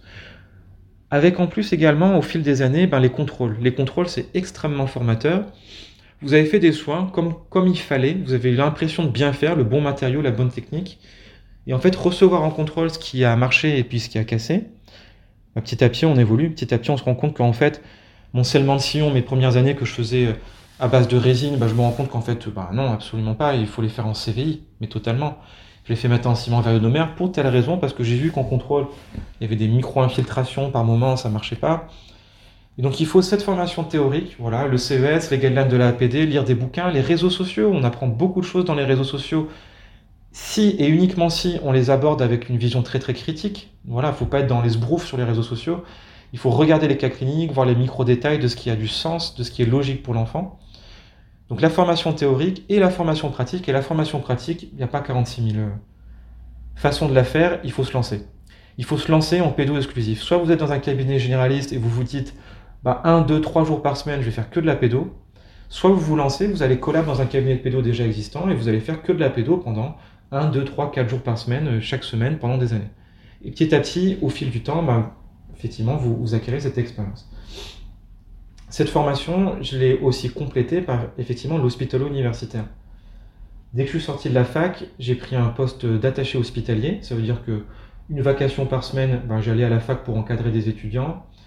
En même temps, ben, du coup, j'ai été formé par les enseignants de pédo déjà en place, notamment par Estelle Moulis, qui est encore une fois une super maître de conf à Montpellier. Et en même temps euh, que j'ai pris ce poste d'attaché hospitalier, j'ai rapidement fait de l'enseignement. Parce que l'enseignement, bah, j'adore ça, la pédagogie, j'adore ça. Donc euh, j'ai commencé à faire des cours, des TP pour la fac. Et puis au bout de deux ans, j'ai eu un poste d'assistant hospitalo-universitaire. Donc là, pour le coup, deux jours par semaine, où j'ai encore plus fait de l'accompagnement clinique des étudiants et de l'enseignement. Et là, actuellement, bah, je suis resté uniquement attaché universitaire à Montpellier, où je vais faire des cours 10-12 fois par an. Je vais faire des cours pour les étudiants, parce que l'enseignement, euh, c'est quelque chose qui est pour moi super important. Et le clinical, quand ça a commencé, euh, l'idée a émergé euh, de cette formation en pédodontie. D'ensemble, donc toi plus l'équipe de clinical, vous étiez euh, euh, sûr que l'attente était là et que et qu'il y avait suffisamment de, de demandes ou c'était un peu un pari? Alors, j'avais été invité à faire la, créer la formation en clinical par Olivier Guastalla, donc qui est décédé depuis. Euh, C'était deux ans après que je sois sorti de la fac. On discutait par les réseaux, notamment sur Facebook et sur Eugenol, sur l'ancien forum Eugenol. Il avait vu que j'aimais bien euh, communiquer euh, sur la pédo et que j'aimais bien mettre en forme, c'est-à-dire l'approche pédagogique, c'est-à-dire pas juste transmettre des photos et des informations brutes, mais réfléchir à comment les mettre en forme pour que ce soit facilement intelligible, compréhensible et du coup applicable au cabinet assez rapidement. Il avait vu donc un petit peu ce que je partageais sur les réseaux, on avait discuté et il me dit ben moi je pense que l'enseignement tu fais ça plutôt bien. La pédo, il n'y a rien et donc il y a une place euh, importante. On crée, crée ta formation, au début on avait dit sur une journée et puis on voit comment ça se passe. Et puis en fait la première journée qu'on crée, ben effectivement comme il n'y avait pas d'offre de formation disponible en pédo à l'époque, c'était immédiatement plein. Et puis donc maintenant, ça fait 9 ou 10 ans que je la fais du coup cette formation. Et c'est vrai qu'initialement elle était sur un jour, puis après sur deux jours, trois jours, maintenant elle est sur quatre jours, et je la fais deux fois par an du coup. Et c'est vrai qu'il y a une demande qui est assez importante, donc c'est une formation où il y a beaucoup de théorique, mais de la théorique axée clinique, un petit peu de travaux pratiques. Et c'est une formation euh, à laquelle je vais avec euh, énormément de plaisir. J'aime beaucoup partager, rencontrer des consoeurs, des confrères de tout le territoire, voir un petit peu les difficultés qu'ils ont en cabinet, voir comment on pourrait le faire. Et c'est vrai que cette approche que j'ai de la formation donc en privé, elle est vraiment à but clinique, c'est-à-dire applicable au cabinet très rapidement, dans un but que ce soit plus agréable pour le praticien et pour les enfants. C'est quelque chose, c'est les premières diapositives que je montre quand je commence le cycle de 4 jours. Je dis l'objectif qu'on a ensemble, ça va pas être d'apprendre telle ou telle technique ou de dire que ce qu'il faut faire, ce serait académiquement ceci ou cela. Franchement, mon objectif pour vous dès demain, c'est qu'on voit ensemble des choses qui font que les enfants ils vont être plus heureux avec des soins qui vont être plus pérennes dès demain, qu'on rigole plus, et que pour vous, on voit des façons de communiquer et des techniques de soins qui vous permettent d'être plus serein parce que ça va être plus facile comme technique de soins. Et puis s'enlever la charge de il faut que ceci, cela, on va voir qu'en fait il y a des techniques de soins qui, qui ont le même résultat en étant plus simples que des techniques dites conventionnelles. Et le but vraiment de la formation, c'est que le lendemain, on ait des enfants et des praticiens qui soient plus heureux. C'est pas d'apprendre tel truc, de dire ouais, moi j'ai fait la formation de machin, il a montré un truc incroyable. Non, je veux dire, la, formation pour, euh, pour l'esbrouf et pour mettre des, des grandes photos magnifiques où on a passé 10 heures à faire une iconographie de fou, qui sont en fait juste pour se gargariser de, de, de la qualité de la lumière diffusée avec un flash latéral à droite que j'ai réglé à plus 2. Et du coup, regardez le micro détail des périchimaties que j'ai bien refait l'état de surface, c'est génial. Hein. Puis en fait, si on prend un peu de recul, on se rend compte que pour le patient, ça n'a rien apporté à sa qualité de vie, mais vraiment strictement rien. Hein. Je dirais, pour prendre un, exemple concret, vous allez sur Facebook, on va parler au hasard de Style Italiano, un groupe Facebook. Et vous regardez des, des praticiens qui se gargarisent profondément et mutuellement en s'autocongratulant de la coloration qu'ils ont réussi à apporter avec une micro-sonde référence PK27. Au fond du sillon, j'ai mis un petit peu de marron qui fait le mimétisme sur le sillon de la 27. Avec rapport au sillon naturel de la 26, et regardez le biomimétisme incroyable que j'ai réussi à recréer avec les sillons secondaires et tertiaires que j'ai fait par moulage. Waouh Et tout le monde fait maestro, bravo, incroyable, bravissimo, mais, mais you are a master, you're a master, so skillful. Mais ça, on a totalement perdu de, vue que le, patient, il doit mastiquer, sourire, être heureux dans sa vie, le praticien aussi. On l'a totalement perdu de vue, et ça, malheureusement, je trouve qu'en formation en France, en dentaire en général, on a de plus en plus d'esbroufs. On a de plus en plus de. Alors, qu'est-ce que tu as appris à ta formation? Alors, j'ai vu euh, euh, le docteur X. Oh, le docteur, le docteur X, je l'ai vu sur les réseaux. Euh, c'est trop beau ce qu'il fait. Et on se demande même pas est-ce que c'est utile pour le patient, est-ce qu'il va être plus heureux, plus en santé, plus fonctionnel derrière? Non, on est juste dans, on va comme si on allait au cinéma. T'as vu le dernier film de Intel? Ouais, c'était trop bien. Vas-y, raconte-moi. Ouais, je suis allé avec ma copine. En plus, on s'est fait. On est dans de la formation esbrouf et ça, c'est quelque chose qui est dommageable parce que finalement, on dépense tous du temps et de l'énergie dans quelque chose qui n'est pas dans l'intérêt de la santé du patient. Ça n'a pas d'intérêt, c'est ridicule comme entreprise humaine. Donc pour moi, la formation et la pédagogie, c'est vraiment pour améliorer la santé autant des patients et des praticiens. Et sinon, ça n'a aucun intérêt et je n'ai aucune estime pour cela. Une formation esbrouf sur, je sais pas moi, une, une, une, comment ça s'appelle là, d'aller faire des facettes en mésial et en vestibulaire euh, et sur toutes les dents de 17 à 27 et pour dire, waouh, c'est génial. Et un truc qu'on va faire une fois sur les dix ans dans un cas où finalement on aurait peut-être pu faire autrement, mais ça n'a pas d'intérêt et je dirais jamais waouh, le but c'est la santé des gens. Est-ce que tu, penses comme moi euh, que ce modèle qui, est proposé euh, et qui est quand même omniprésent euh, est en partie responsable de, de la souffrance des professions, enfin des professionnels de santé comme nous, quoi. C'est-à-dire qu'on on voit un modèle euh, qui nous semble merveilleux et qui finalement euh, au quotidien euh, dans la vraie vie est inatteignable et, ça, crée une dichotomie je pense qui, nous fait souffrir.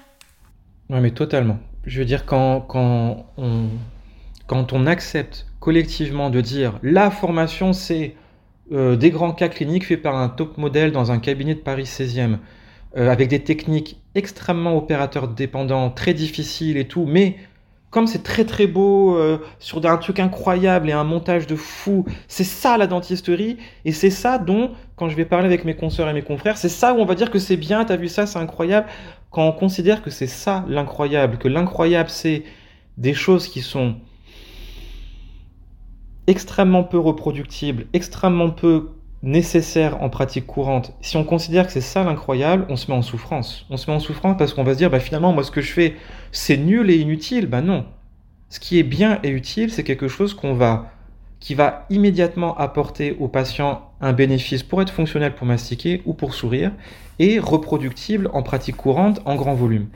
Et moi, je dis toujours que un cas clinique qu'on voudrait noter à 20 sur 20 tellement il est beau et incroyable et exceptionnel, mais un 20 sur 20 que vous arrivez à faire deux fois par an dans votre cabinet, ça n'a aucun intérêt. Par contre, imaginons que vous faites des soins en qualité qu'on estimerait à 14 sur 20, mais que vous arrivez à le faire toutes les 30 minutes, 10, 15 fois par jour dans votre cabinet, tous les jours au quotidien, quel est le service médical rendu pour la santé du patient? Un truc à 14 sur 20 que vous faites 15 fois par jour, ou un truc à 20 sur 20 mais que vous faites 3 fois par an?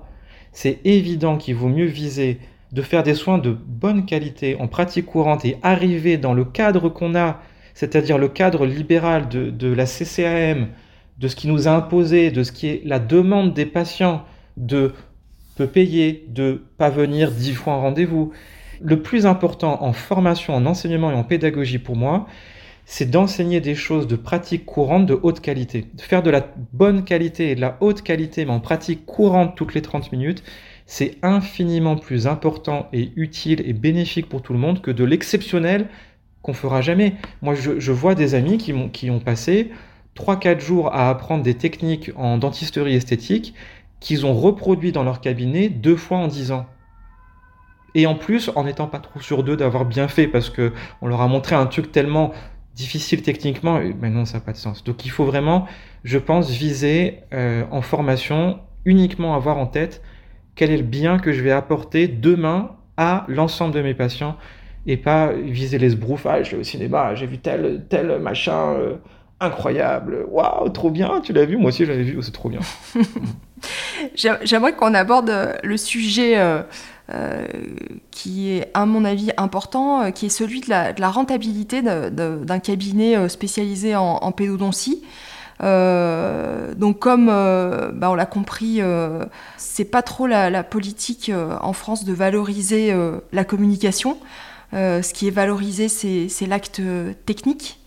Ce qui fait qu'on se retrouve euh, là face à quand même un problème qui est que euh, les actes de, soins sont ridicules euh, au niveau des tarifs et qu'il il va falloir soit, comme on l'a évoqué tout à l'heure, prendre énormément de patients par jour pour essayer de pallier à ce problème-là, ce qui n'est pas la solution, soit de grouper les actes euh, et de jongler un petit peu avec la, nomenclature et le hors nomenclature.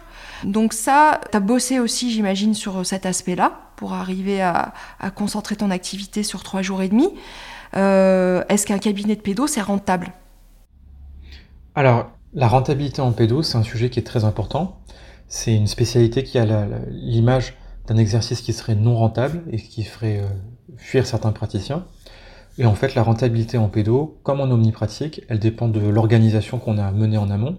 Si on s'organise bien, qu'on réfléchit un petit peu à comment agencer l'agenda, la communication, bah, on a un exercice qui peut être au moins aussi rentable qu'un exercice d'omnipratique. Donc moi, c'était un de mes, objectifs quand j'ai commencé l'exercice. On me disait, tu veux faire de la pédo, euh, t'es fou, tu vas manger que des pâtes. Bah, c'est vrai que je mangeais des pâtes, mais c'est parce que j'aime bien ça. Et donc euh, d'emblée, j'ai essayé de, vouloir montrer, d'avoir un exercice. Je me suis dit, bah, je vais avoir un quotidien qui va être euh, chouette, mais quand même un peu fatigant. Je vais m'investir en énergie pour me former, pour bien gérer les enfants, les parents. Bah, ce serait assez injuste si à la fin du mois, bah, j'étais euh, moins rentable ou, voire, déficitaire par rapport à un exercice généraliste voilà, je vais, investir beaucoup de temps et d'énergie. Je voudrais quand même que ce soit rentable, pas par amour de l'argent. Moi, je dis souvent que ma voiture, c'est une Citroën C3 et que mon rapport à l'argent, c'est un petit peu ça. Mon rapport à l'argent, bah, c'est surtout que l'argent, ça permet d'avoir euh, une sérénité dans euh, la charge de travail qu'on doit avoir. Bah, avoir de l'argent, c'est en fait s'autoriser à fermer le cabinet un jour pour prendre un long week-end ou prendre un peu plus de vacances. À part ça, voilà, j'ai pas besoin de financier, mais quand même, dès le début d'exercice, en pédo, j'ai voulu être rentable. Donc, être rentable, euh, de façon globale, c'est déjà connaître les plus et les moins.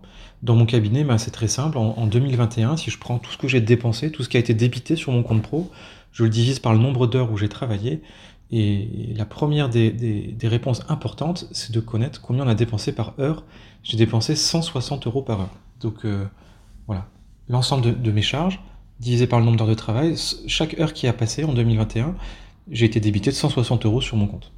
Donc je dépense 160 euros par heure, ok, et puis moi mon exercice en pédo, il est divisé globalement en deux périodes. La moitié de mon temps, bah, c'est des consultations contrôle, la moitié de mon temps, c'est des soins. Donc la moitié de mon temps en consultation contrôle, comme j'ai envie en consultation de prendre le temps bah, de bien faire les choses, c'est-à-dire euh, l'examen clinique, l'examen radiographique, la prévention, euh, montrer les instruments aux enfants, créer un lien de confiance, bah, ça me prend une demi-heure. Donc une consultation qui prend une demi-heure, bah, je dépense 160 euros par heure, donc 80 euros que je dépense par demi-heure. Bah, ma consultation à 23 euros, je vais être en, déficit de, plus de 50 euros. c'est compliqué. Donc euh, en consultation, j'ai des consultations à 23 euros, puis j'ai aussi des consultations qui sont un détartrage, il y a des cylindres, il peut y avoir une fluoration, il peut y avoir des radiographies associées. je peux aussi avoir des, consultations contrôle qui sont autour de 150 euros en, en honoraire nomenclaturé. Donc j'en ai globalement une bonne moitié qui est à 23, et puis une bonne moitié qui peut être à 150, à 80, à 60, selon les petits actes de prévention ou de diagnostic qui peuvent être associés à la place de la consultation. Et donc malgré ça, ben, si je dépense 80 euros par demi-heure, ben, je vais en rentrer en moyenne 60 en honoraire nomenclaturé, et du coup ben, je perds 20 euh, euros par consultation, je perds 40 euros par heure. Et c'est vrai que passer la moitié de son exercice professionnel en se disant je perds 40 euros par heure, Ouais, c'est quelque chose qui est compliqué. On peut se dire oui, mais on va le compenser par d'autres choses, mais même les autres choses, c'est pas toujours évident de compenser. Et puis on peut compenser autant qu'on veut. Psychologiquement, si on se dit la moitié de mon temps, de l'énergie que j'investis, je le fais pas pour zéro, mais je le fais à perte en perdant de l'argent, bah c'est compliqué. Donc du coup, depuis janvier 2021, j'en suis venu à me poser la question est-ce qu'on peut pas justifier de façon euh, totalement raisonnable de faire payer une part de NPC, donc d'honoraires de, non pris en charge, en première consultation. Et c'est vrai qu'en première consultation, bah, je fais certaines choses qui sont pas dans la CPM, dans la CCM, pardon. Donc notamment, je vais offrir une brosse à dents, montrer le brossage, je vais faire un bilan des habitudes alimentaires, un bilan des habitudes d'hygiène. Je vais donner des conseils qui sont très personnalisés à la famille, à l'enfant, à ses capacités cognitives, à ses capacités motrices. Et ben, je vais faire par exemple des fluorations qui parfois sont pas prises en charge en dehors des 6-9 ans. Et donc un ensemble de gestes de prophylaxie individualisés qui sont pas dans la CCM, donc qui par définition sont NPC. Et donc depuis le 1er janvier, ben, je, je, propose lors de mes consultations, j'ai un forfait prophylaxie individualisé qui est en NPC. Et ça, ça me permet, euh, pour mon temps de consultation, donc la moitié de mon exercice, de pas être déficitaire, d'être légèrement bénéficiaire. Voilà. Et c'est quand même quelque chose de fondamental pour mes consultations. Ensuite, pour les soins, je suis légèrement bénéficiaire sur les consultations, donc je le suis, mais pas énormément. Et pour pouvoir à la fin du mois me dire, ben, mon exercice globalement est rentable et je gagne pas moins qu'un omnipraticien. L'autre moitié de mon activité, donc le temps de soins, ben, il y a pas mal de choses en pédo qui sont en NPC, notamment la sédation vigile par méopa, et puis certains actes comme les coiffes pédodontiques préformées, les apexifications. Il y a un ensemble d'actes qui est assez limité mais qui est quand même présent, qui sont en NPC, et ben ça, ça va s'ajouter aux honoraires nomenclaturés. Et vu que je travaille par secteur, je fais un secteur par demi-heure, bah déjà imaginons un, un secteur d'un enfant de 6 ans où il y aurait un silène sur une 16, deux restaurations 3 phases sur 55-54, une pulpotomie, c'est-à-dire 120, 150 euros d'honoraires nomenclaturés. Si on rajoute une sédation vigile par myopathe ou une coiffe pédodontique, on peut arriver sur des secteurs avec un montant d'honoraires qui est ben, largement supérieur à ce qu'on dépense par heure, au coût horaire du cabinet, et avoir un exercice rentable. En résumé, euh, il y a deux chiffres importants pour la, rentabilité dans mon cabinet. La première, c'est des chiffres qui ont été donnés par un organisme, la fiducial, qui est euh, un cabinet comptable qui regroupe beaucoup de cabinets dentaires. Ils ont donné le chiffre d'affaires et le bénéfice moyen d'un cabinet dentaire en France. Bah, moi, globalement, mon cabinet, je suis dans les chiffres moyens d'un cabinet euh, moyen en France. Donc je gagne pas moins.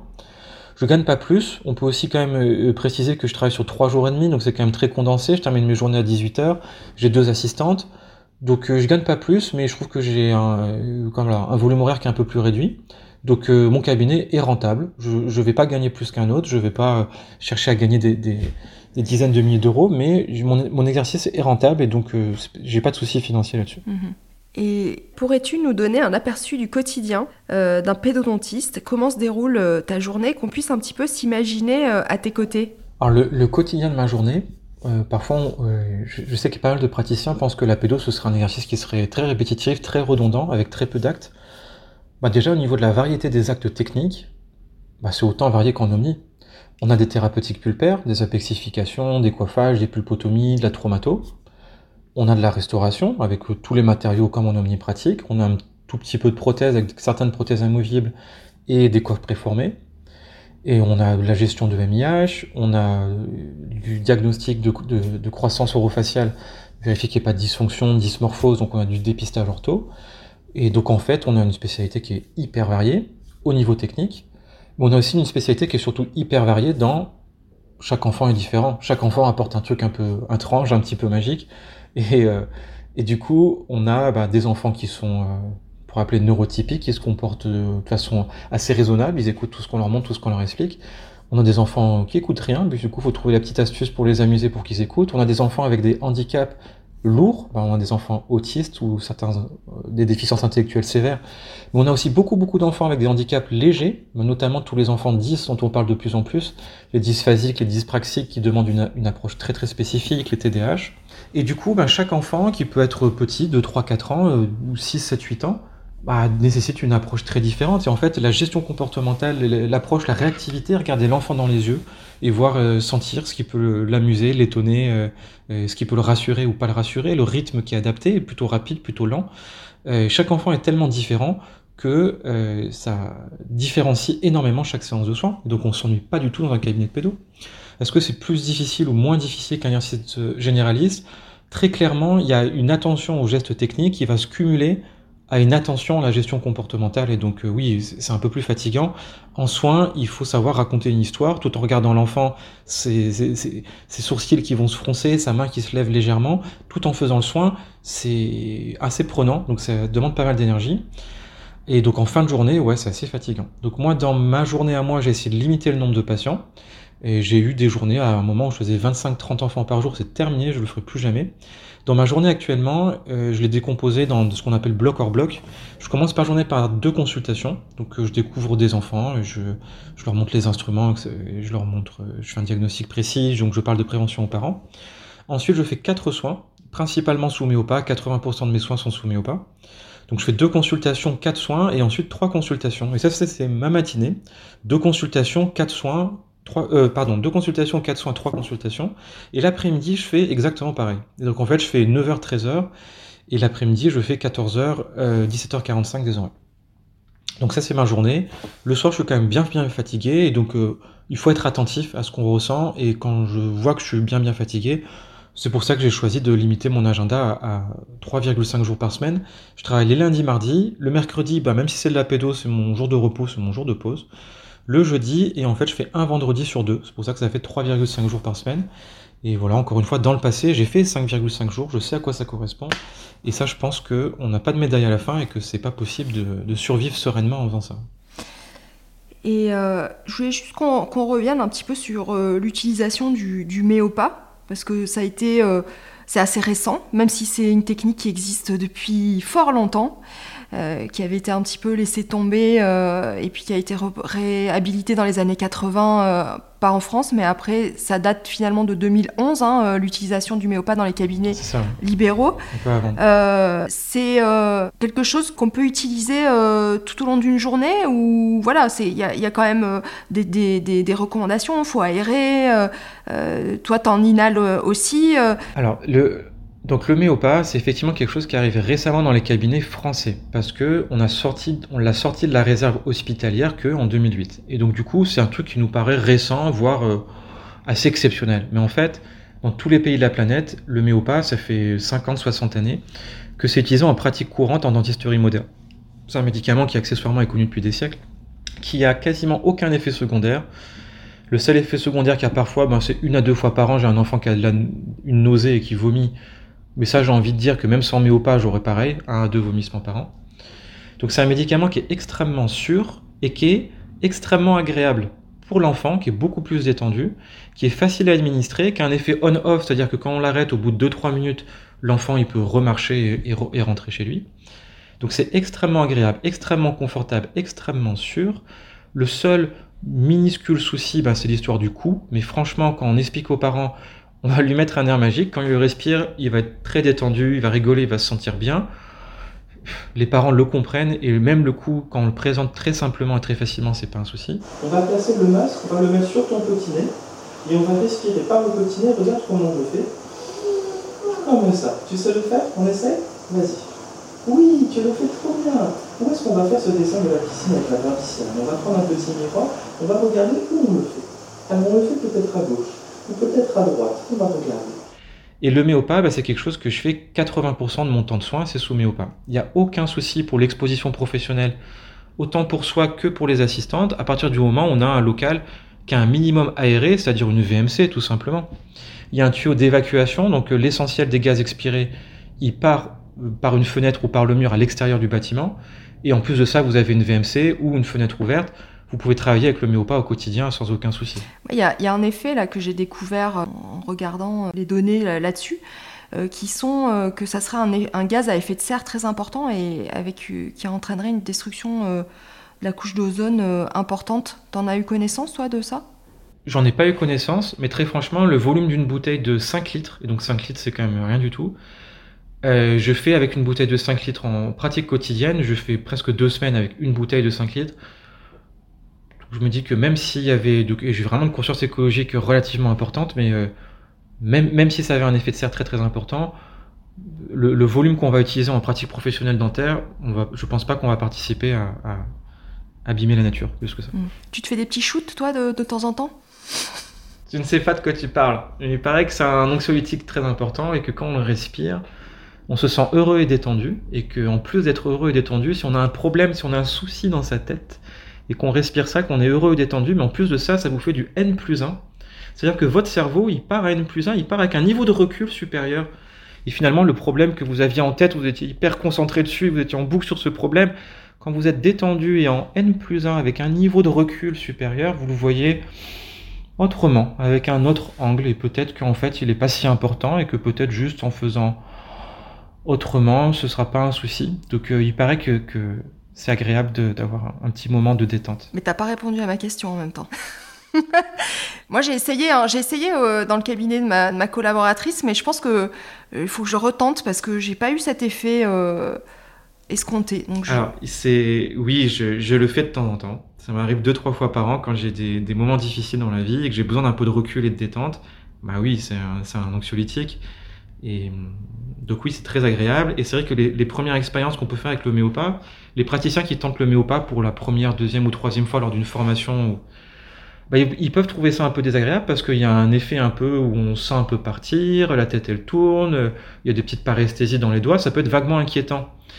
Et en fait, une fois qu'on a compris que la tête qui tourne un petit peu, des petites paresthésies dans les doigts, et la sensation de flottement, elle est pas plus que ça, et qu'elle est reproductible et stable, bah non, après on peut juste se concentrer sur l'aspect détente et un petit peu recul, et du coup ça devient très agréable, mais avec un peu d'expérience entre guillemets. C'est-à-dire que les premières fois ça peut être un peu bizarre, et après très rapidement il y a juste l'aspect détente et agréable. La preuve, les enfants à qui on présente le, le pour la première fois, ils sont immédiatement dans une situation très agréable. Si quand même on l'accompagne avec un petit peu de mots et de communication, Juste coller le masque avec le méopa à un patient, ça peut être très désagréable. Il faut en même temps faire des suggestions amusantes, de détente, et que ça va être super rigolo. Il n'y a pas d'effet d'addiction? Il n'y a pas du tout d'effet d'addiction, puisque euh, il y a un aspect on-off, c'est-à-dire que quand on administre le méopa, il rentre par absorption au niveau des poumons.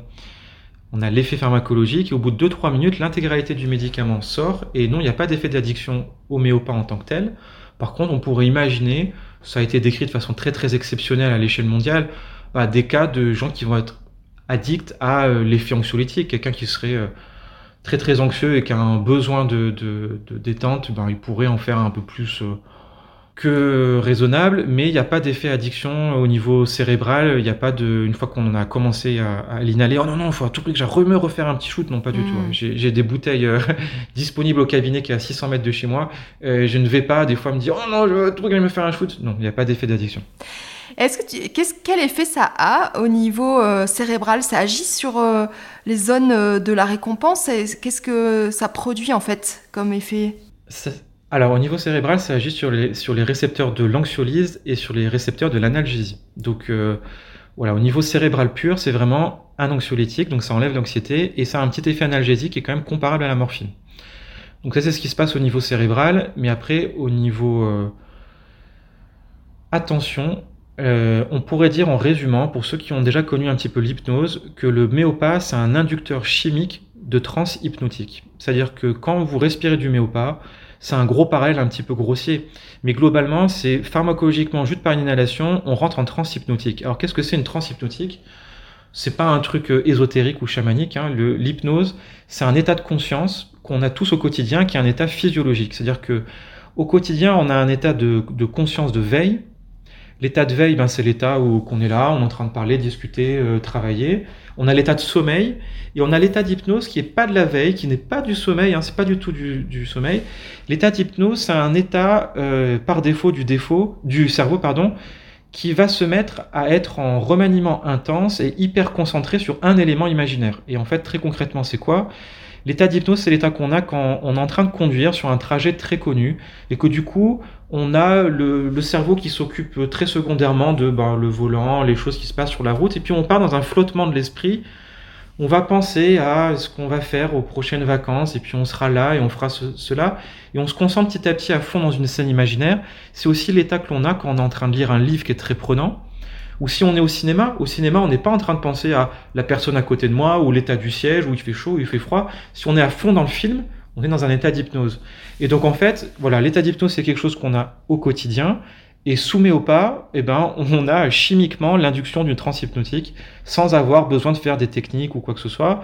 Chimiquement, on part sur de l'hypnose, mais du coup, il faut à tout prix que le praticien qui l'administre accompagne cet état d'hypnose par des suggestions de trucs amusants. Et ben, tu sais, le petit chat, quand il monte dans l'arbre, il monte, il monte, il monte. Il n'arrive plus à descendre de l'arbre, ce petit chat qui est tout blanc. Il monte en haut de l'arbre qui est tout vert. Et quand il arrive en haut, il fait. Comment on fait pour faire descendre le petit chat de l'arbre? Qui sait qu'on pourrait appeler avec le téléphone pour faire descendre le petit chat blanc de l'arbre tout vert? Les pompiers Ah bah oui, on appelle les pompiers. Les pompiers, alors quand ils arrivent, comment ils sont avec le camion? Ils font pimpon, pimpon. Oui, ils ont le camion, il est tout rouge le camion. Oui, ils ont le camion tout rouge, ils arrivent au pied de l'arbre vert pour aller chercher le petit chat blanc. Et en fait, si vous dites ça à un enfant qui est sous méopaque, un peu en état d'hypnose, il y est, il est bien, et puis il y est à moitié peut-être, l'autre moitié il regarde le soin que vous êtes en train de faire, mais du coup vous allez accentuer son, son, son état de concentration sur la scène imaginaire. On va dessiner un rond tout jaune pour faire le soleil. Et il me semble que quand il y a un soleil qui est très jaune, un petit peu chaud, un soleil très jaune et très chaud, il me semble que au-dessus du soleil, il y a un grand ciel bleu. Est-ce qu'il y a des grands ciels bleus quand il y a un soleil? C'est pareil sur un adulte, même si j'en soigne pas. Par contre, si juste vous collez le masque mais au pas et puis vous dites rien, ben l'enfant il peut se mettre dans un état d'hypnose dans une scène imaginaire absolument horrible. Il peut, il peut accentuer son angoisse. Oh mon dieu, il va faire des trucs avec des trucs pointus, ça va me couper, ça va appuyer, ça va saigner. Ah il peut l'être de façon encore pire si juste vous collez le méopa et que vous faites pas une suggestion positive. Donc c'est vrai que l'utilisation du méopa en cabinet, elle est totalement et obligatoirement conjointe à des petites phrases, des suggestions de choses amusantes ou des suggestions d'endroits relaxants, parler des prochaines vacances à Madame Michou. Mais il faut pas croire qu'il faut parler pendant une demi-heure. Il faut parler pendant 10 secondes, une petite suggestion, et puis toutes les minutes, on peut refaire une petite phrase, ou toutes les 5 minutes si l'enfant est très détendu. Et c'est quelque chose qui est très très fluide et très agréable et très très facile. On a endormi tes petites dents. On a fait comment pour endormir les dents? Euh, on a mis des dessins. Ah, on a fait quoi comme dessin? Un soleil, un arbre. Un arbre? Et il y avait quoi sur l'arbre?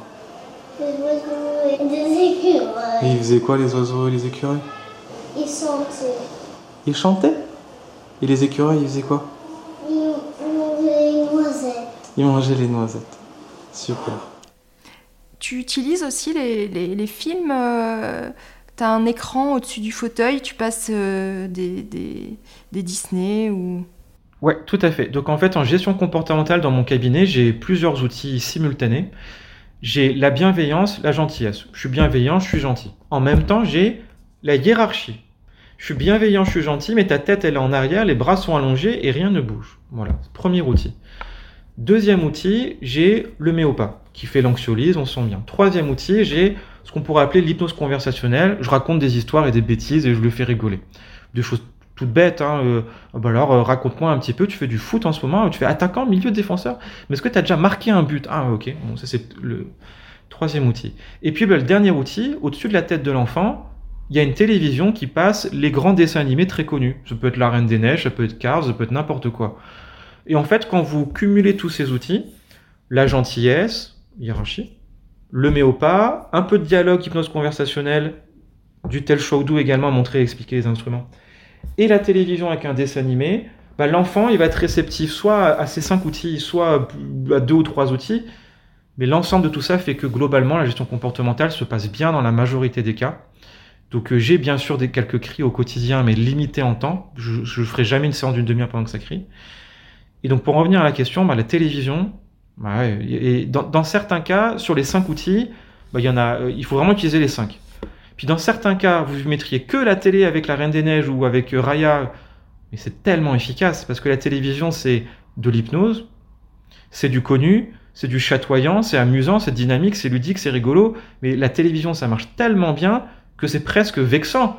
On se dit, ben mince, je m'embête à faire euh, des formations d'hypnose, euh, du méopa, puis en fait, je devrais juste coller la télé, ça aurait été tout aussi efficace. Des fois même, on parle à l'enfant, on lui raconte une histoire, et il nous fait comprendre par ses yeux que juste la télé, ça suffit, euh, tais-toi, ça me suffit la télé.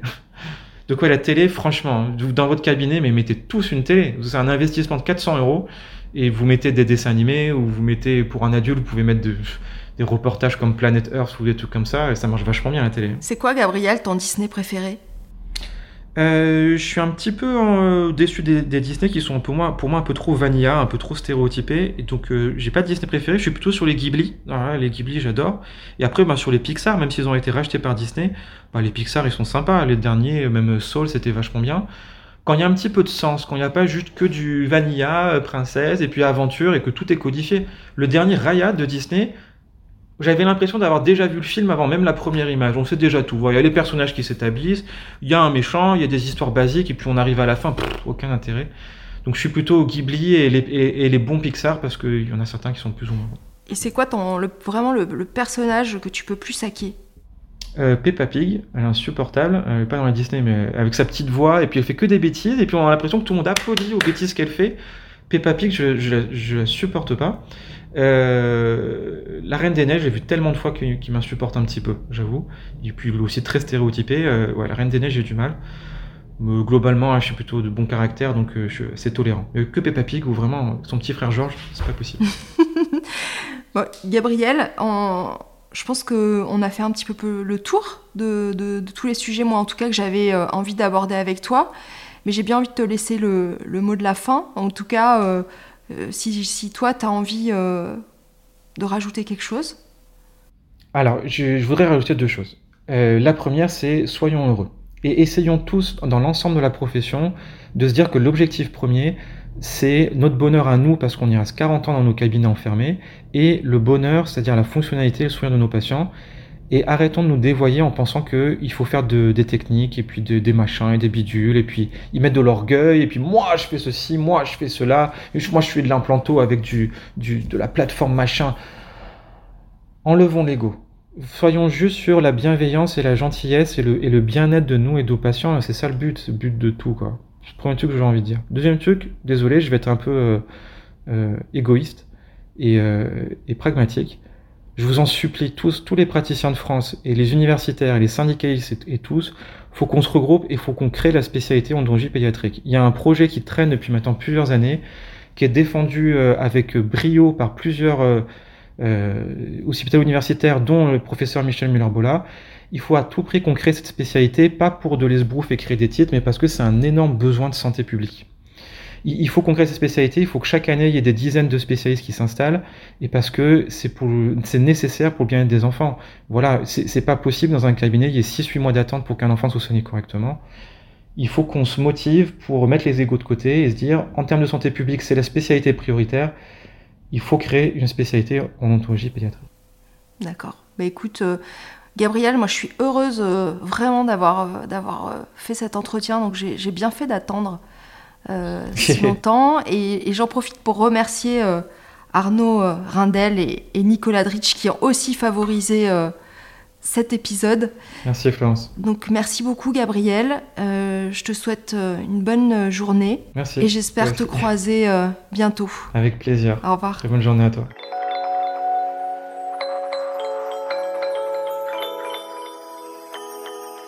Vous venez d'écouter Entretien avec un dentiste. Je suis Florence Etcheverry, chirurgien dentiste et productrice de ce podcast. Vous pouvez retrouver toutes les références de cet épisode sur le site d'Entretien avec un dentiste. Pauline Bussy du son libre était au montage, le générique Soul Blue Tango est de Monica.